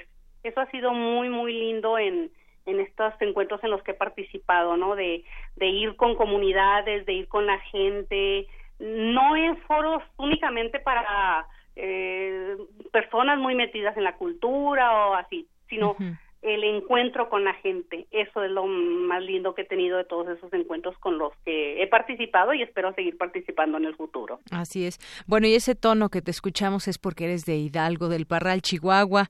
Y bueno, pues eso te quería comentar porque se nota, se nota tu acento. Pero yo quisiera también preguntarte, eh, Carmen, un poco acerca de tu, de tu propia obra, que ya nos, nos has comentado algo, algo de ello, pero también la importancia de que, y sobre todo tú que trabajas con con, las nuevas generaciones, tratar de, pues, mm, de algo que ellos ya tienen curiosidad, que es la literatura, pues cómo expandir ese, esa posibilidad de creación, porque no es otra cosa la literatura, la poesía, que creación, que viene, pues, desde muchas inspiraciones y de muchas, muchas situaciones que uno vive, de cómo ve el mundo, de cómo se imprimen todas estas palabras que hagan, que puedan hacer sentido a uno mismo y a los demás.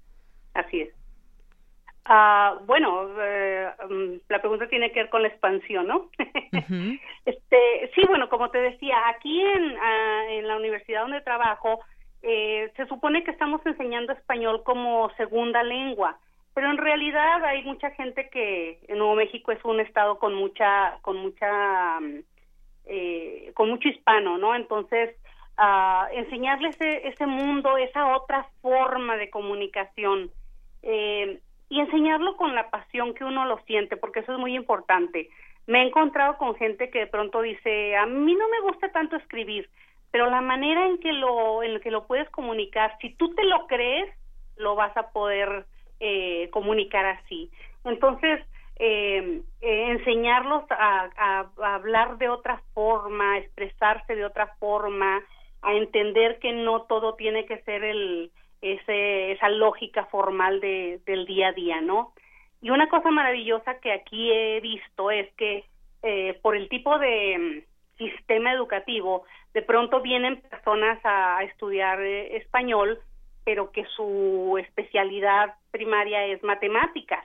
Entonces, la manera en que se logra que conjuguen las matemáticas con la literatura, con la cultura, con el arte, e, es, maravilloso, ¿no? Entonces, ahí se, se, se ve claramente que mm, las matemáticas y la literatura no tienen que estar peleadas.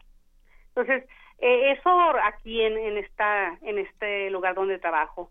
La otra cosa bonita es que, eh, pues gracias a, lo que hago mm, algunas, eh, en algunas partes, en algunas instituciones, me, me han llamado para dar talleres.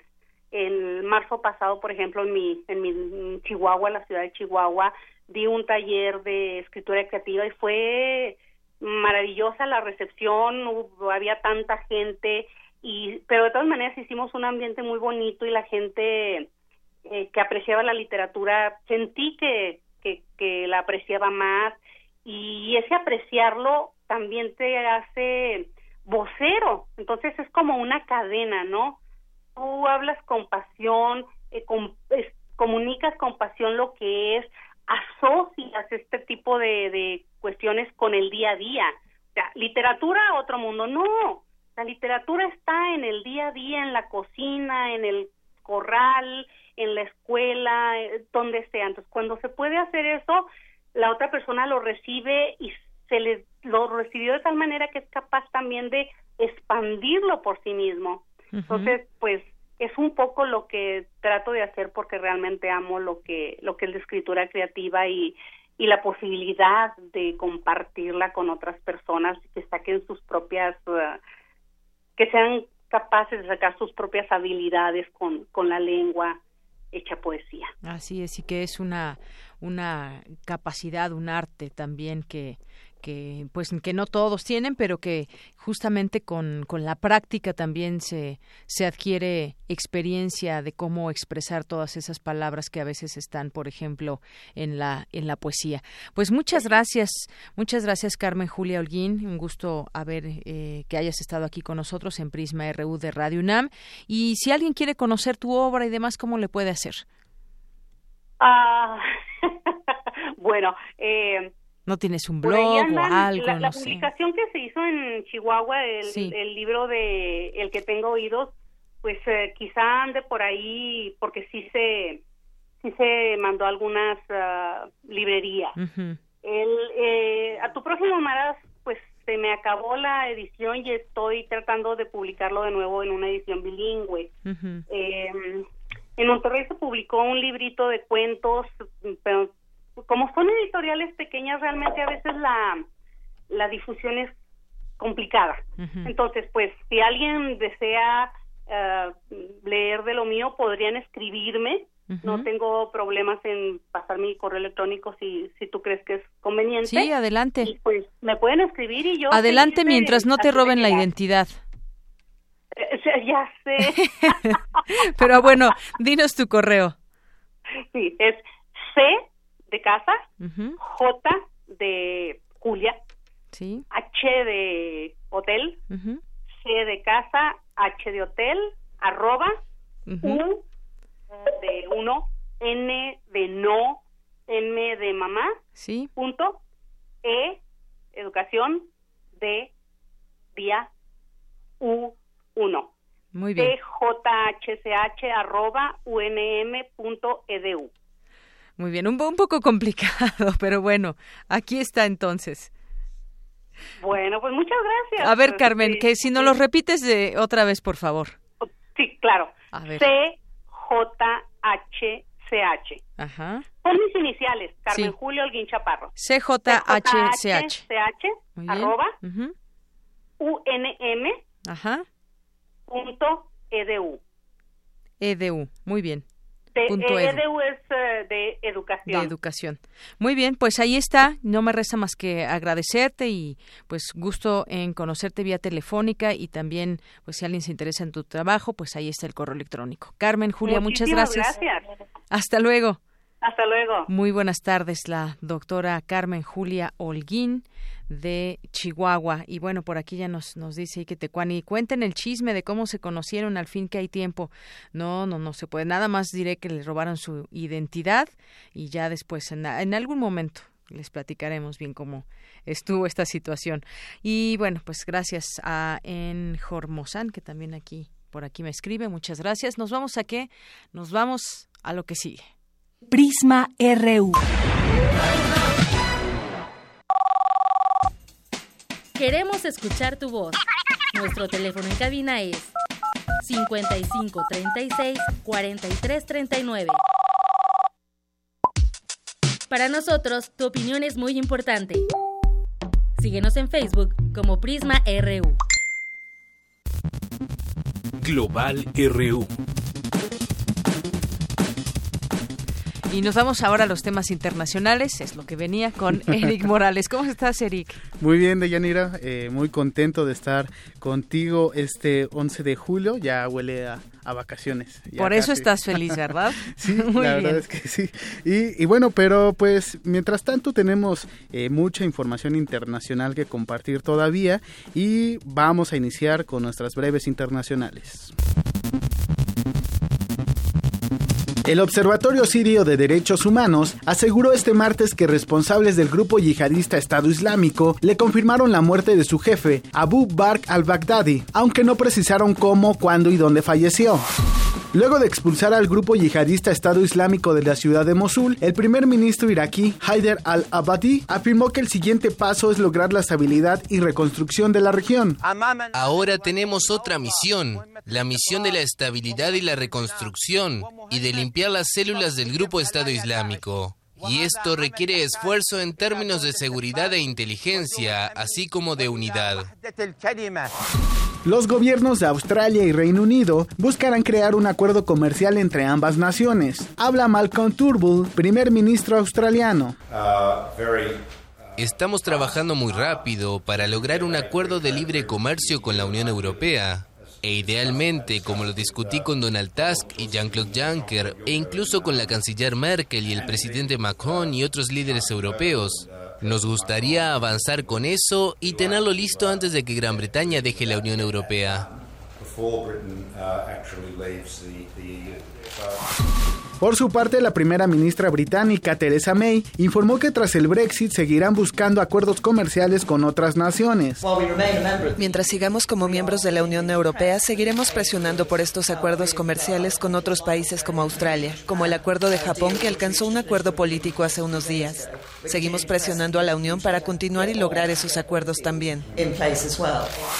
El Comité Olímpico Internacional anunció que París y Los Ángeles serán sedes de los Juegos Olímpicos de 2024 y 2028. Solo falta definir qué ciudad será responsable de cada edición. Habla el presidente francés Emmanuel Macron.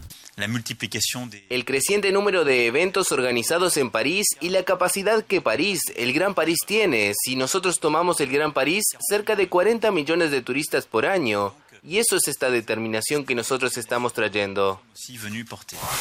La Organización de las Naciones Unidas aprobó la creación de una misión especial que ayudará a cerca de 100.000 exguerrilleros de las Fuerzas Armadas Revolucionarias a regresar a la vida civil. Habla María Ángela Holguín, canciller colombiana. Este proceso de paz ha sido construido entre colombianos y ha sido para los colombianos. Debe servir para que todos tengamos una esperanza de un futuro mejor sin embargo, como en toda democracia fuerte, hay un debate dinámico, pero poco a poco la gente comienza a ver los beneficios de la paz y a estar dispuesta a darle una oportunidad. Miles de ecuatorianos despidieron en el aeropuerto de Quito al expresidente Rafael Correa, quien viajará a Bélgica donde radicará junto a su familia. Habla el exmandatario. Entiendan, el humano. No son vacaciones, compañeros. No es que me tomo un descanso. No es que me van a esperar en seis meses, mi querido Jorge. Tienen que aprender ya tenemos una organización política, tenemos experiencia, a marchar sin mí. Por favor, uno tiene deberes familiares, compañeros, entiendan eso y cuiden siempre a la familia. Correa también se mostró molesto con su sucesor, Lenin Moreno, quien lleva mes y medio en el cargo. Aquí deben prevalecer los principios, la lealtad, la coherencia, la excelencia, no la mediocridad la lealtad de estrategia de querer diferenciarse del anterior gobierno, dándole la razón a la oposición, aquello contra lo que hemos luchado 10 años. Con el lema Justicia para Evelyn, miles de salvadoreños se manifestaron en las calles de San Salvador para rechazar la condena de 30 años de cárcel que cumplirá una joven estudiante acusada de homicidio por aborto tras quedar embarazada por una violación.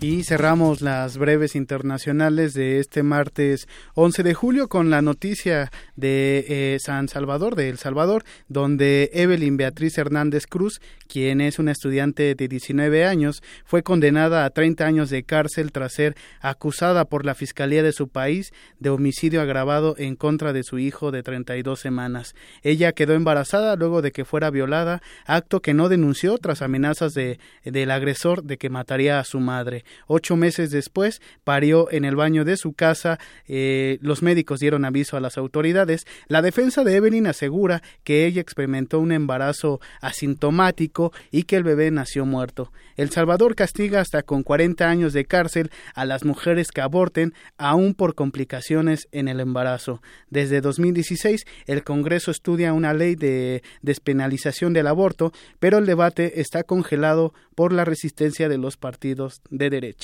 Y bueno, pues es un, es un debate que se abre eh, a toda la región de Centroamérica y América Latina, donde pues eh, se debe eh, permitir mm, el, el derecho de las mujeres a decidir sobre su cuerpo y también sobre su propia vida. Exacto, pues simplemente que miren al mundo lo que sucede y que lo vean no solo no, un tema ideológico, sino un tema también de salud pública. Justamente esa eh, desde esa perspectiva muchas veces se ha se ha legislado en casos eh, de varios países, entre ellos en México. Así comenzó esta discusión hasta ahora, pues simplemente decidirlo de manera personal cada cada mujer y, poner el, el dedo en el renglón en estas autoridades que tendrían que, debatirlo.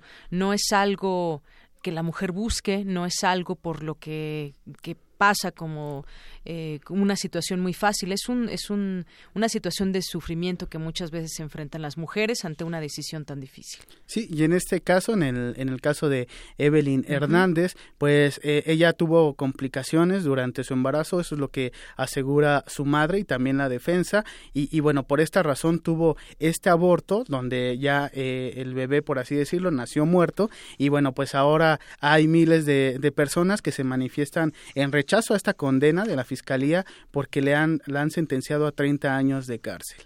Y bueno, pues seguiremos al pendiente de lo que se logre eh, con este caso de Evelyn y la defensa que pueda tener para revertir esta sanción. En otro tema, un informe parlamentario presentado por Sergio eh, Sveiter, diputado del mismo partido de Michel Temer, recomienda que la denuncia que por corrupción de la Fiscalía contra el presidente brasileño siga adelante. Esto es un duro golpe contra el mandatario brasileño, quien podría ser investigado por corrupción pasiva. Esta semana el Parlamento votará si le parece pertinente o no separar a Temer del cargo hasta por 180 días para que sea investigado. Sin embargo, esta votación será simbólica porque será la Cámara de Diputados quien finalmente lo decida a través de una votación. Eh, ante este informe, el abogado de Michel Temer se mostró indignado. Vamos a escuchar las palabras de Antonio Claudio Maris. He oído que el presidente ha recibido sobornos. Desafío aquí y ahora al fiscal general, a quien respeto mucho, a que me diga cuándo el presidente de la República ha recibido un níquel. ¿Cuándo? ¿Dónde? ¿De quién? Ahí escuchamos las palabras del abogado de Michel Temer. En caso de que los diputados voten a favor de continuar con las investigaciones, Michel Temer sería separado del cargo hasta por seis meses mientras se investiga e enjuicia en el Supremo Tribunal Federal. Según las acusaciones de la Fiscalía brasileña, la empresa cárnica JBS eh, dio dio este pues sobornos al presidente brasileño para tener uh, para que sea bueno para que fuera favorecida en diversos contratos. Eh, también esto se da en medio de una polémica reforma laboral de, de Temer en la que se extiende la jornada laboral de 8 a 12 horas y bueno hay contratación intermitente donde las empresas pueden prescindir de los servicios en cualquier momento de sus trabajadores además de que solamente les pagarán por las horas trabajadas y no por por la vía del contrato. Eh, esto desde luego acrecienta el descontento de la población que ya hacía manifestaciones por, y que exigían la salida de Michel Temer y ahora con esta reforma laboral que presenta el, el mandatario brasileño pues aún más hay manifestaciones en varias ciudades de Brasil. Pues en aprietos que se ve Michel Temer, por lo menos ante la opinión pública y pues aunque diga lo que diga su abogado, sigue empezando señalamientos en su contra. Sí, y fue un duro golpe contra Temer porque fue eh, el, un propio, bueno, la parte de, del Parlamento de su partido quien dio a conocer este informe. Es decir, pues eh, quienes se pensaría estarían a, favor de defender a Temer, pues son los que dicen que sí, es recomendable que se investigue estos casos de corrupción del presidente brasileño. Y en más información, este martes Donald Trump Jr., hijo mayor del presidente de Estados Unidos, publicó los correos electrónicos con los que acordó mantener una reunión con una abogada rusa en junio del 2016 para obtener información comprometedora sobre la entonces candidata demócrata a la Casa Blanca, Hillary Clinton. El hijo mayor del presidente Donald Trump divulgó la cadena de correos en su cuenta de Twitter para ser, en sus palabras, totalmente transparente sobre cómo y por qué se gestó el encuentro con esta abogada rusa, celebrado el 9 de junio de 2016 en el piso 25 de la Torre Trump de Nueva York. La información provino de Rob Goldstone, quien es un ex periodista británico y ejecutivo de marketing vinculado a Trump a través del concurso Miss Universo y quien fue el intermediario que coordinó la reunión con la abogada rusa. Goldstone escribió que el fiscal de la corona de Rusia se había ofrecido a proporcionar a la campaña de Trump algunos documentos oficiales e información que incriminarían a Hillary y sus relaciones con Rusia y serían muy útiles para su padre, a lo que Donald Trump Jr. contestó que aceptaría la reunión encantado. También precisó hoy que pues en esa reunión no hubo tal información que le habían prometido, así que pues por eso decidió revelar estos correos para ser transparente, según él, en las investigaciones y que finalmente no obtuvo la información que, que se esperaba. Así es, transparente por una parte, pero pues ya estas publicaciones eran inminentes, él se quiso un poco curar en salud sobre este tema de las revelaciones y de cualquier manera, pues esto sería una situación ampliamente vista desde un punto pues que no era correcta esa relación que pudo haber tenido con la abogada para eh, eh, para filtrar información, que además así se acusa esa información muy delicada en contra de Hillary Clinton.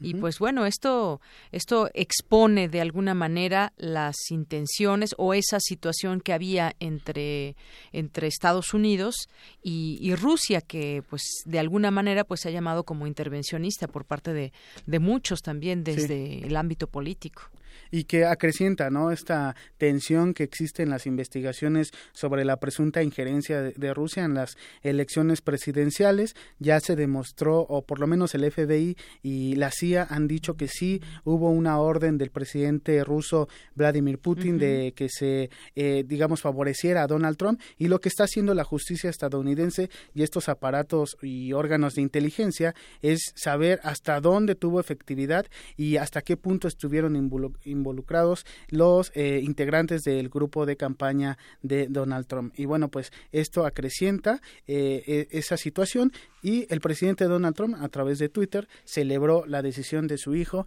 de dar a conocer estos correos para que se permita una mejor investigación. Muy bien. Pues muchas gracias, Eric. Gracias, Yanira. Nos escuchamos mañana. Nos escuchamos después, ¿no? bueno, sí, mañana te escuchamos, por supuesto, claro que sí. Gracias, Eric. Buenas tardes.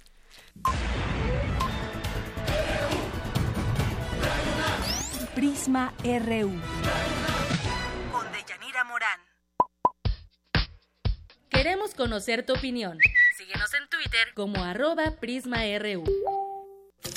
Perfil RU. Bien, pues continuamos, continuamos aquí en Prisma RU 2 con 38 minutos. Nos vamos a nuestro perfil humano que le habíamos dicho, una conversación que sostuvimos con Margot Glantz, esta académica, investigadora, escritora, crítica de arte mexicana. Antes escuchemos esta semblanza que preparó mi compañera Tamara Quiroz y después esta conversación que sostuvimos con Margot Glantz. Perfil RU.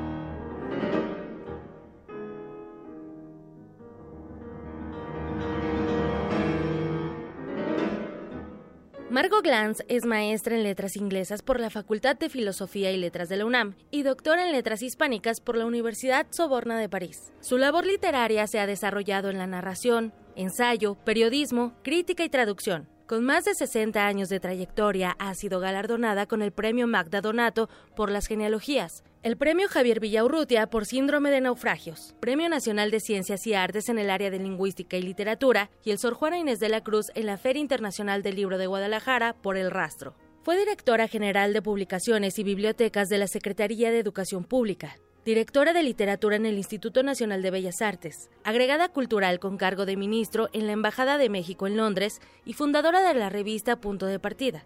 Además, ha impartido cursos en la UNAM, Yale, Princeton, Harvard y Stanford. Este es el perfil humano de la profesora emérita, escritora y periodista Margot Glantz.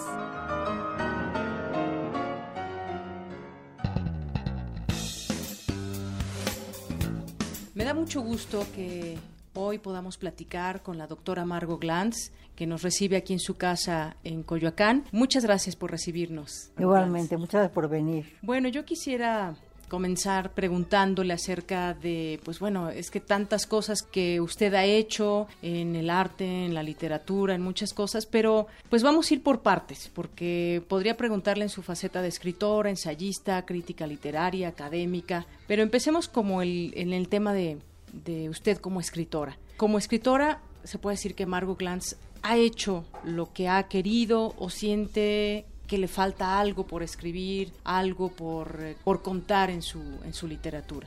Bueno, yo creo que mientras uno tenga capacidad mental, siempre faltará algo que contar, ¿no? hasta ahora he publicado muchas cosas y he participado en muchas actividades, tanto docentes como de difusión, como de periodismo, etcétera, etcétera. Y creo que pues todavía tengo algunas bastantes cosas que decir, ¿no? O que yo creo que puedo decir.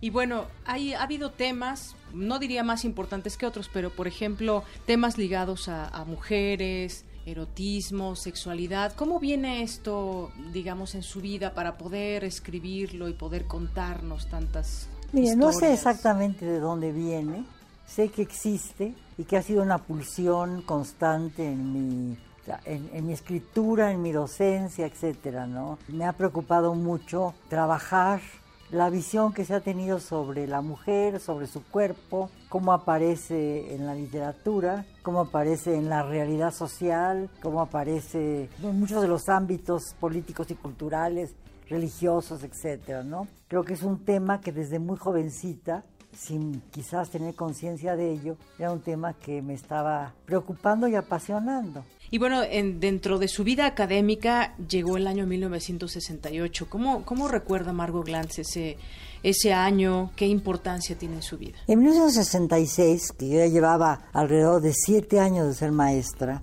tuve un grupo de alumnos muy interesante en la Facultad de Filosofía y Letras y me pareció que era importante que no solo se les diera una nota, una calificación, sino que de alguna manera lo que estábamos haciendo en clase, lo que ellos hacían, merecía que tuviese una mayor difusión. Entonces me ocurrió fundar una revista que se llamó Punto de Partida, que sigue vigente hasta la fecha que fue la primera revista estudiantil que se hizo, yo me di cuenta de que no había ninguna revista estudiantil que no había un lugar donde mis alumnos pudieran publicar sus hallazgos, ¿no? Entonces hablé con eh, Agustín García Cantú, que en ese momento dirigía Difusión Cultural, le propuse el hacer una revista y él me dijo que le parecía muy bien y me dio el título Punto de Partida, lo puso él. Entonces yo empecé a publicar, primero a gente de la facultad, luego con la Facultad de Ciencias, luego empecé a ampliar enormemente el panorama y empezaron a publicar gente de odontología, de, de derecho, de antropología, de de, matemáticas, de, en fin, las ciencias duras, las ciencias blandas, todo esto, ¿no?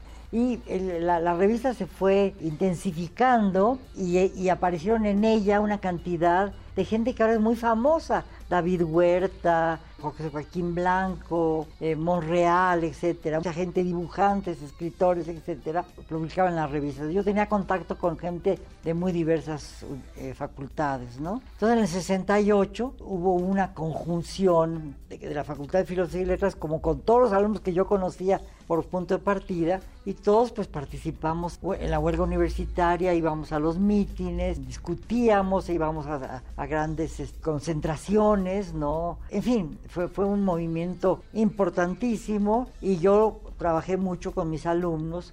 Algunos de ellos pues fueron encarcelados, algunos de ellos fueron exilados, algunos ya no pudieron regresar a México, algunos pues se volvieron gente muy importante, ya hace mucho tiempo que pasó el momento del 68, y creo para mí que el 68 fue un momento muy, lo dicen todos, pero a mí me parece que es una especie como de punto de ruptura o de un punto de, como de anagnórisis, es decir, de reconocimiento de que las cosas en este país iban para abajo y no para arriba como creíamos todos, porque la década del 60 fue una década muy, muy, muy optimista y el país estaba en un momento muy extraordinario. Ayer fui a una exposición en el Museo de Arte Moderno de Kazuya Sakai, que vivió en México un periodo largo y que participó junto con Octavio Paz en la revista Plural y tanto las portadas como las ilustraciones le pertenecían a él, pero en esa época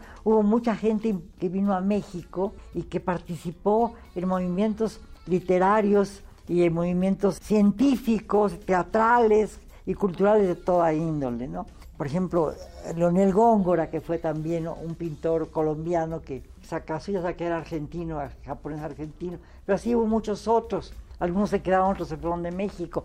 Pero fue un periodo verdaderamente de gran efervescencia cultural, social y política. Parecía que realmente el país era un país muy próspero. En esa época la Universidad Nacional Autónoma de México era la universidad más importante de toda América Latina. Había habido una especie como de advertencia que fue la huelga del 66, en donde tiraron al rector Chávez, lo tiró Díaz Ordaz, que luego hizo la, matanza de Tlatelolco, ¿no? Entonces ya había esa, esa amenaza, pero el 68 ya significó la realidad de esa amenaza y el principio de un derrumbe que estamos viviendo todavía. Lo sufrió ese año. Pues fue muy terrible, ¿no? Porque muchos de mis alumnos estuvieron en la cárcel. Yo tenía un alumno que había ganado varios premios en la revista, es Jaime Godet, que era poeta y que es poeta y, que era dibujante, ahora es, hace culturas en madera, tenía por poliomielitis y no pudo saltar una valla el día que entró al ejército a la universidad y se llevaron a la cárcel tenía una hijita recién nacida, yo tenía que ir a, bueno, ayudé muchísimo a su mujer y a los, a los chicos y bueno, nunca fui a la cárcel a visitar a los jóvenes como otros amigos míos hicieron, pero estaba yo muy vinculada a toda esa gente. Mi padre que tenía un restaurante en la zona rosa, el Carmel, ayudó a muchísimos estudiantes que eran perseguidos por la policía. Los metió en la cocina y cuando llegaban los policías decía que no había entrado nadie. Así que mi familia y yo y todo eso estuvimos muy, muy activos, ¿no? ¿Conoció en su momento a Luis González de Alba? Sí, claro. Los conocía casi todos. Iba yo a los mítines estudiantiles, conocía a la gente comité de huelga y participábamos en las grandes concentraciones en el Zócalo, pasábamos junto a los tanques, ¿no? O les hacíamos bromas o los insultábamos, ¿no? En una ocasión fui con Barros Sierra y Pablo Gómez Casanova y y a la Torre y Margit Frank, todos los íbamos en primera fila. Bueno, yo quisiera preguntarle, ya que estamos aquí en los micrófonos de Radio UNAM en su casa, usted trabajó muchos años en Radio UNAM. Cuénteme un poco cómo recuerda esa época, qué hacía en la radio, qué programas tenía. Bueno, yo tuve muchísimos programas en, radio de muy diversos tipos. La mayor parte de los programas derivaban de mis cursos. Empecé en los años 60, eh, un poco después de que se fue Maxau, no me acuerdo quién era el director, di cursos sobre teatro, porque estaba, eh, yo estaba trabajando en, el CUT, fui muchos profesor en el CUT y luego en la Casa del Lago, entonces daba cursos sobre teatro de los siglos de oro, sobre el teatro del siglo XIX, el teatro XX, teatro mexicano, teatro griego, teatro latino, y muchísimos de esos cursos, se yo pequeños programas con guiones, que, sé, que al principio los leía yo, luego ya lo leía otras personas, Luego dejé de estar en Radio Universidad y cuando regresé pues seguí trabajando sobre temas que me iban interesando. Y muchos de esos programas se publicaron en la revista los universitarios que ya desapareció y que dirigía en que fue tuvo muchos directores y en una época la dirigió Margarita García Flores que fue una gente muy bien, pero que tuvo una enfermedad y, dejó de, ser activa, ¿no? Pero tengo muchísimos y muchísimos y muchísimos programas de muchos tipos, ¿no? De, literatura, de sociología, de, museos, de arte, etcétera, ¿no? Y bueno, recuerdo muchísimo la década del 60 en que estaban en Radio Universidad gente como Carlos Monsiváis, como Nancy Cárdenas, con Juan López Moctezuma, que tenía un programa de jazz que era muy famoso, los programas de Nancy, Sergio Gusic, Nancy y Carlos Monsiváis, hacían programas muy, muy, muy vívidos, ¿no? Muy críticos, siempre Monsiváis fue muy crítico, Nancy también, y, bueno, colaboraban con Max Au, que fue un gran intelectual y que realmente le dio consistencia a la universidad. Yo no recuerdo quién lo fundó, ustedes tampoco recuerdan ahorita, pero creo que la, la, la, época en que la universidad adquirió su fisionomía propia, aunque tenían pocos medios materiales, ¿no? que todavía, todavía no tiene tampoco muchos, pues fue con, con Max Sau, ¿no? Luego recuerdo muchos otros directores, por ejemplo, pues un músico muy importante que también estuvo conmigo en París, que era Joaquín Gutiérrez Heras, que era un, gran músico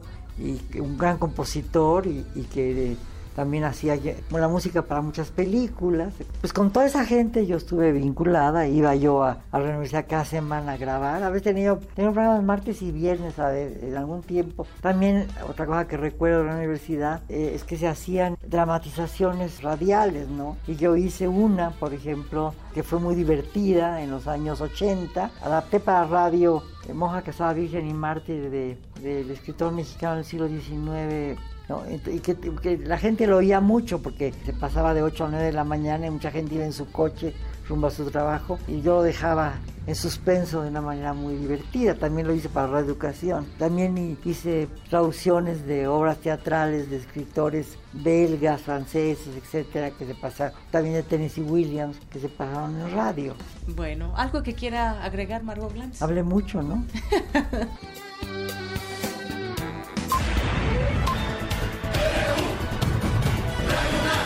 Prisma RU. Con Deyanira Morán. ¿Qué tal? Muy buenas tardes. Damos inicio con la información deportiva. Como ya lo habíamos adelantado, les traemos la entrevista que le realizamos a Lorena Galán, presidente de la Asociación de Gimnasia del UNAM, quien nos habló sobre el Campeonato Nacional de la Especialidad. ¿Cuánto tiempo tiene la práctica de la gimnasia olímpica?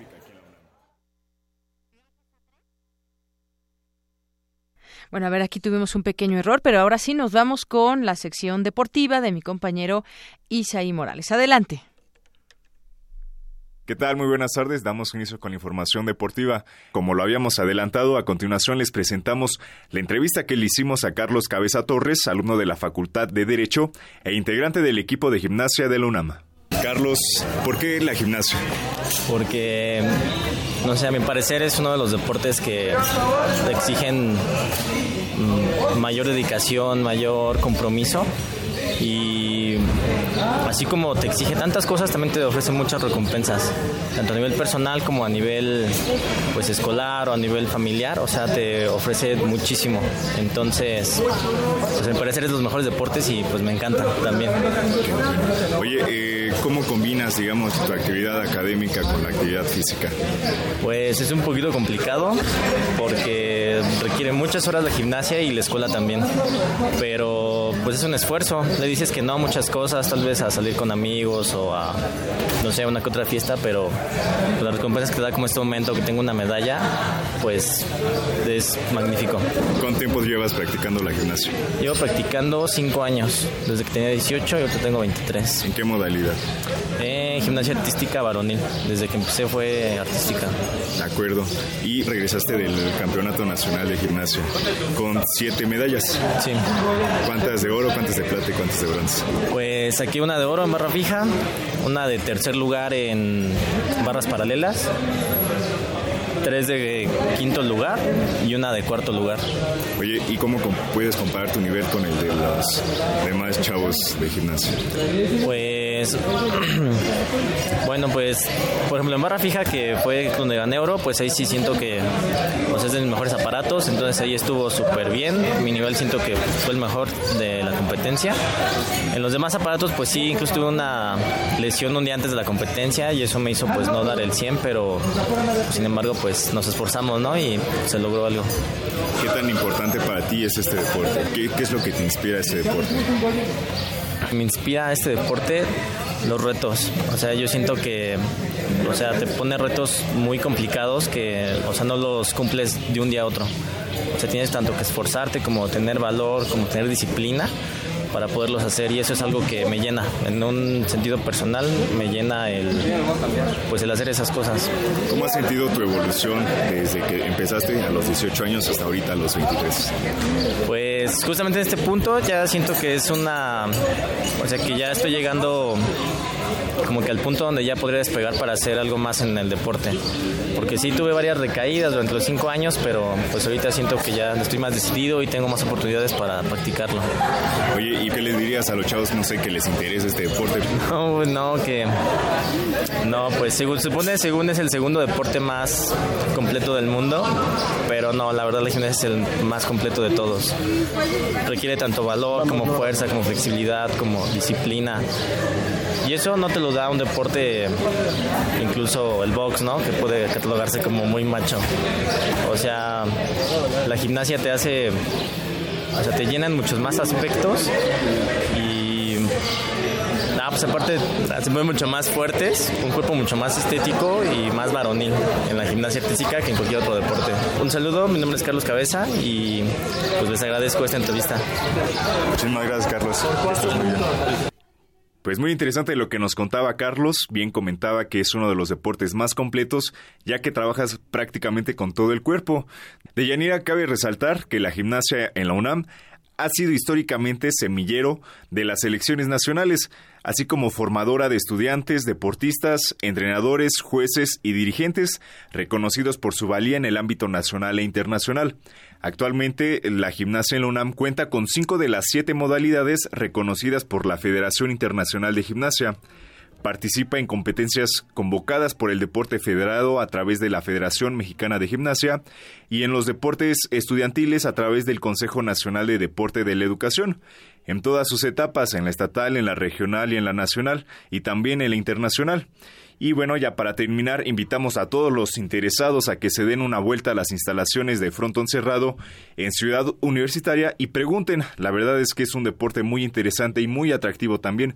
Bueno, y en otros temas, el equipo de rugby de la UNAM, de la categoría de 17 a 19 años, consiguió el subcampeonato del Nacional Juvenil 2017, que se realizó en Jalisco, donde enfrentó a las siete mejores selecciones estatales del país. El certamen se desarrolló en dos etapas. La primera fue la de los grupos, en la que la escuadra Azul venció a la Ciudad de México, a Morelos y al Estado de México con marcadores de 24-12, 17-12 y 26-14 respectivamente. Ya en la segunda fase derrotó 22-21 a Puebla. En cuartos de final y en la semifinal se midió ante Coahuila, al que se impuso de manera contundente por un marcador de 22 a 5. Destacaron Guillermo Villalpando y Rafael Sánchez, ambos de la Asociación de Rugby de la UNAM, quienes fueron los mejores anotadores con 7 y 5 tantos respectivamente. Pumas llegó invicto a la final en la que sucumbió 34-0 contra Querétaro. El conjunto universitario mejoró su posición de la edición 2016, en la que ganó la presea de bronce, y ya en la categoría femenil, el equipo Puma llegó a los cuartos de final. Lamentablemente cayó ante la Ciudad de México y terminó por ubicarse en la sexta posición. También hubo participación en la Olimpiada Nacional en la categoría juvenil menor de 15 y 16 años y la escuadra Azul finalizó en el octavo lugar. Y hasta aquí la información deportiva, nos escuchamos el día de mañana. Gracias, Isaí Morales. Son las 2.57. Pues algunas cosas muy rápidamente en los temas nacionales. Este, nacionales y aquí en la ciudad, este doble túnel de Miscuac que ya está listo para circular, dicen las autoridades. Después de dos años de obra que los que viven en esa zona o circulan normalmente por esa zona, bueno, pues fue un martirio estar ahí horas atorados en el tráfico, al menos 19 modificaciones al proyecto original derivado de la oposición vecinal. No hay que perder de vista que hubo mucha oposición vecinal en esta parte que es todavía Benito Juárez y una inversión de 1.200 millones de pesos. Este doble túnel de Miscuac listo y entrará en operación los dos los primeros días de agosto. Su construcción se hizo con el objetivo de mantener una circulación continua sobre, sobre circuito interior y se supone que va a ahorrar tiempo ese trayecto de kilómetro y medio solo en un sentido. Tuvo una duración de cuatro minutos en un recorrido que se hizo ya con 45 segundos. Una vez que se ha abierto al público, los vehículos, se dice, podrán circular a 50 kilómetros por hora,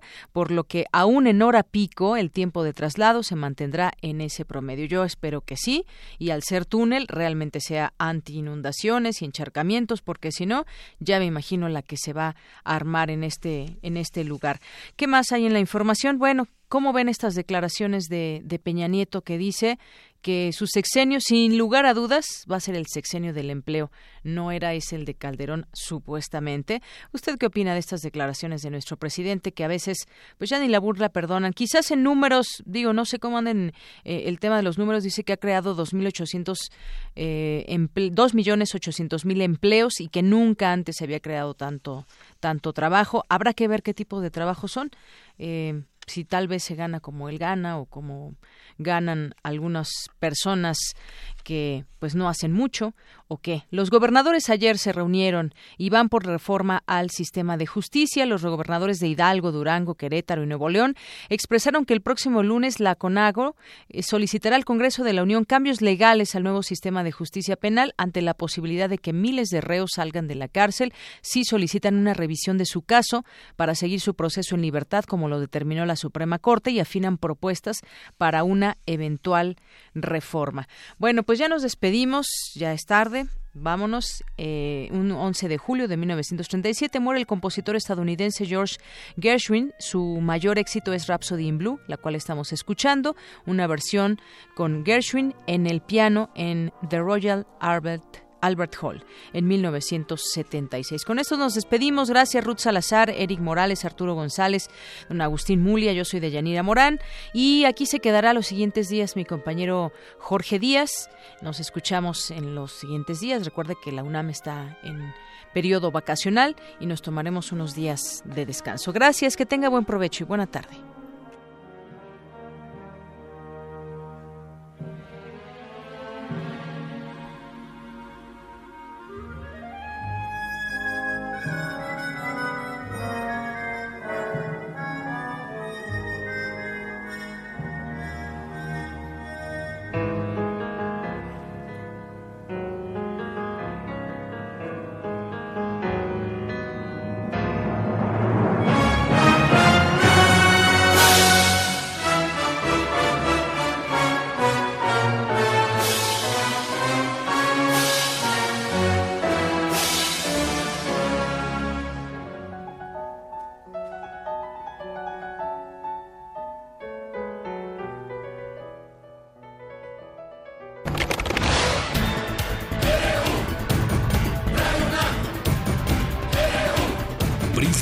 RU, los perfiles del acontecer universitario de México y el mundo en una frecuencia. De lunes a viernes, de una a 3 de la tarde.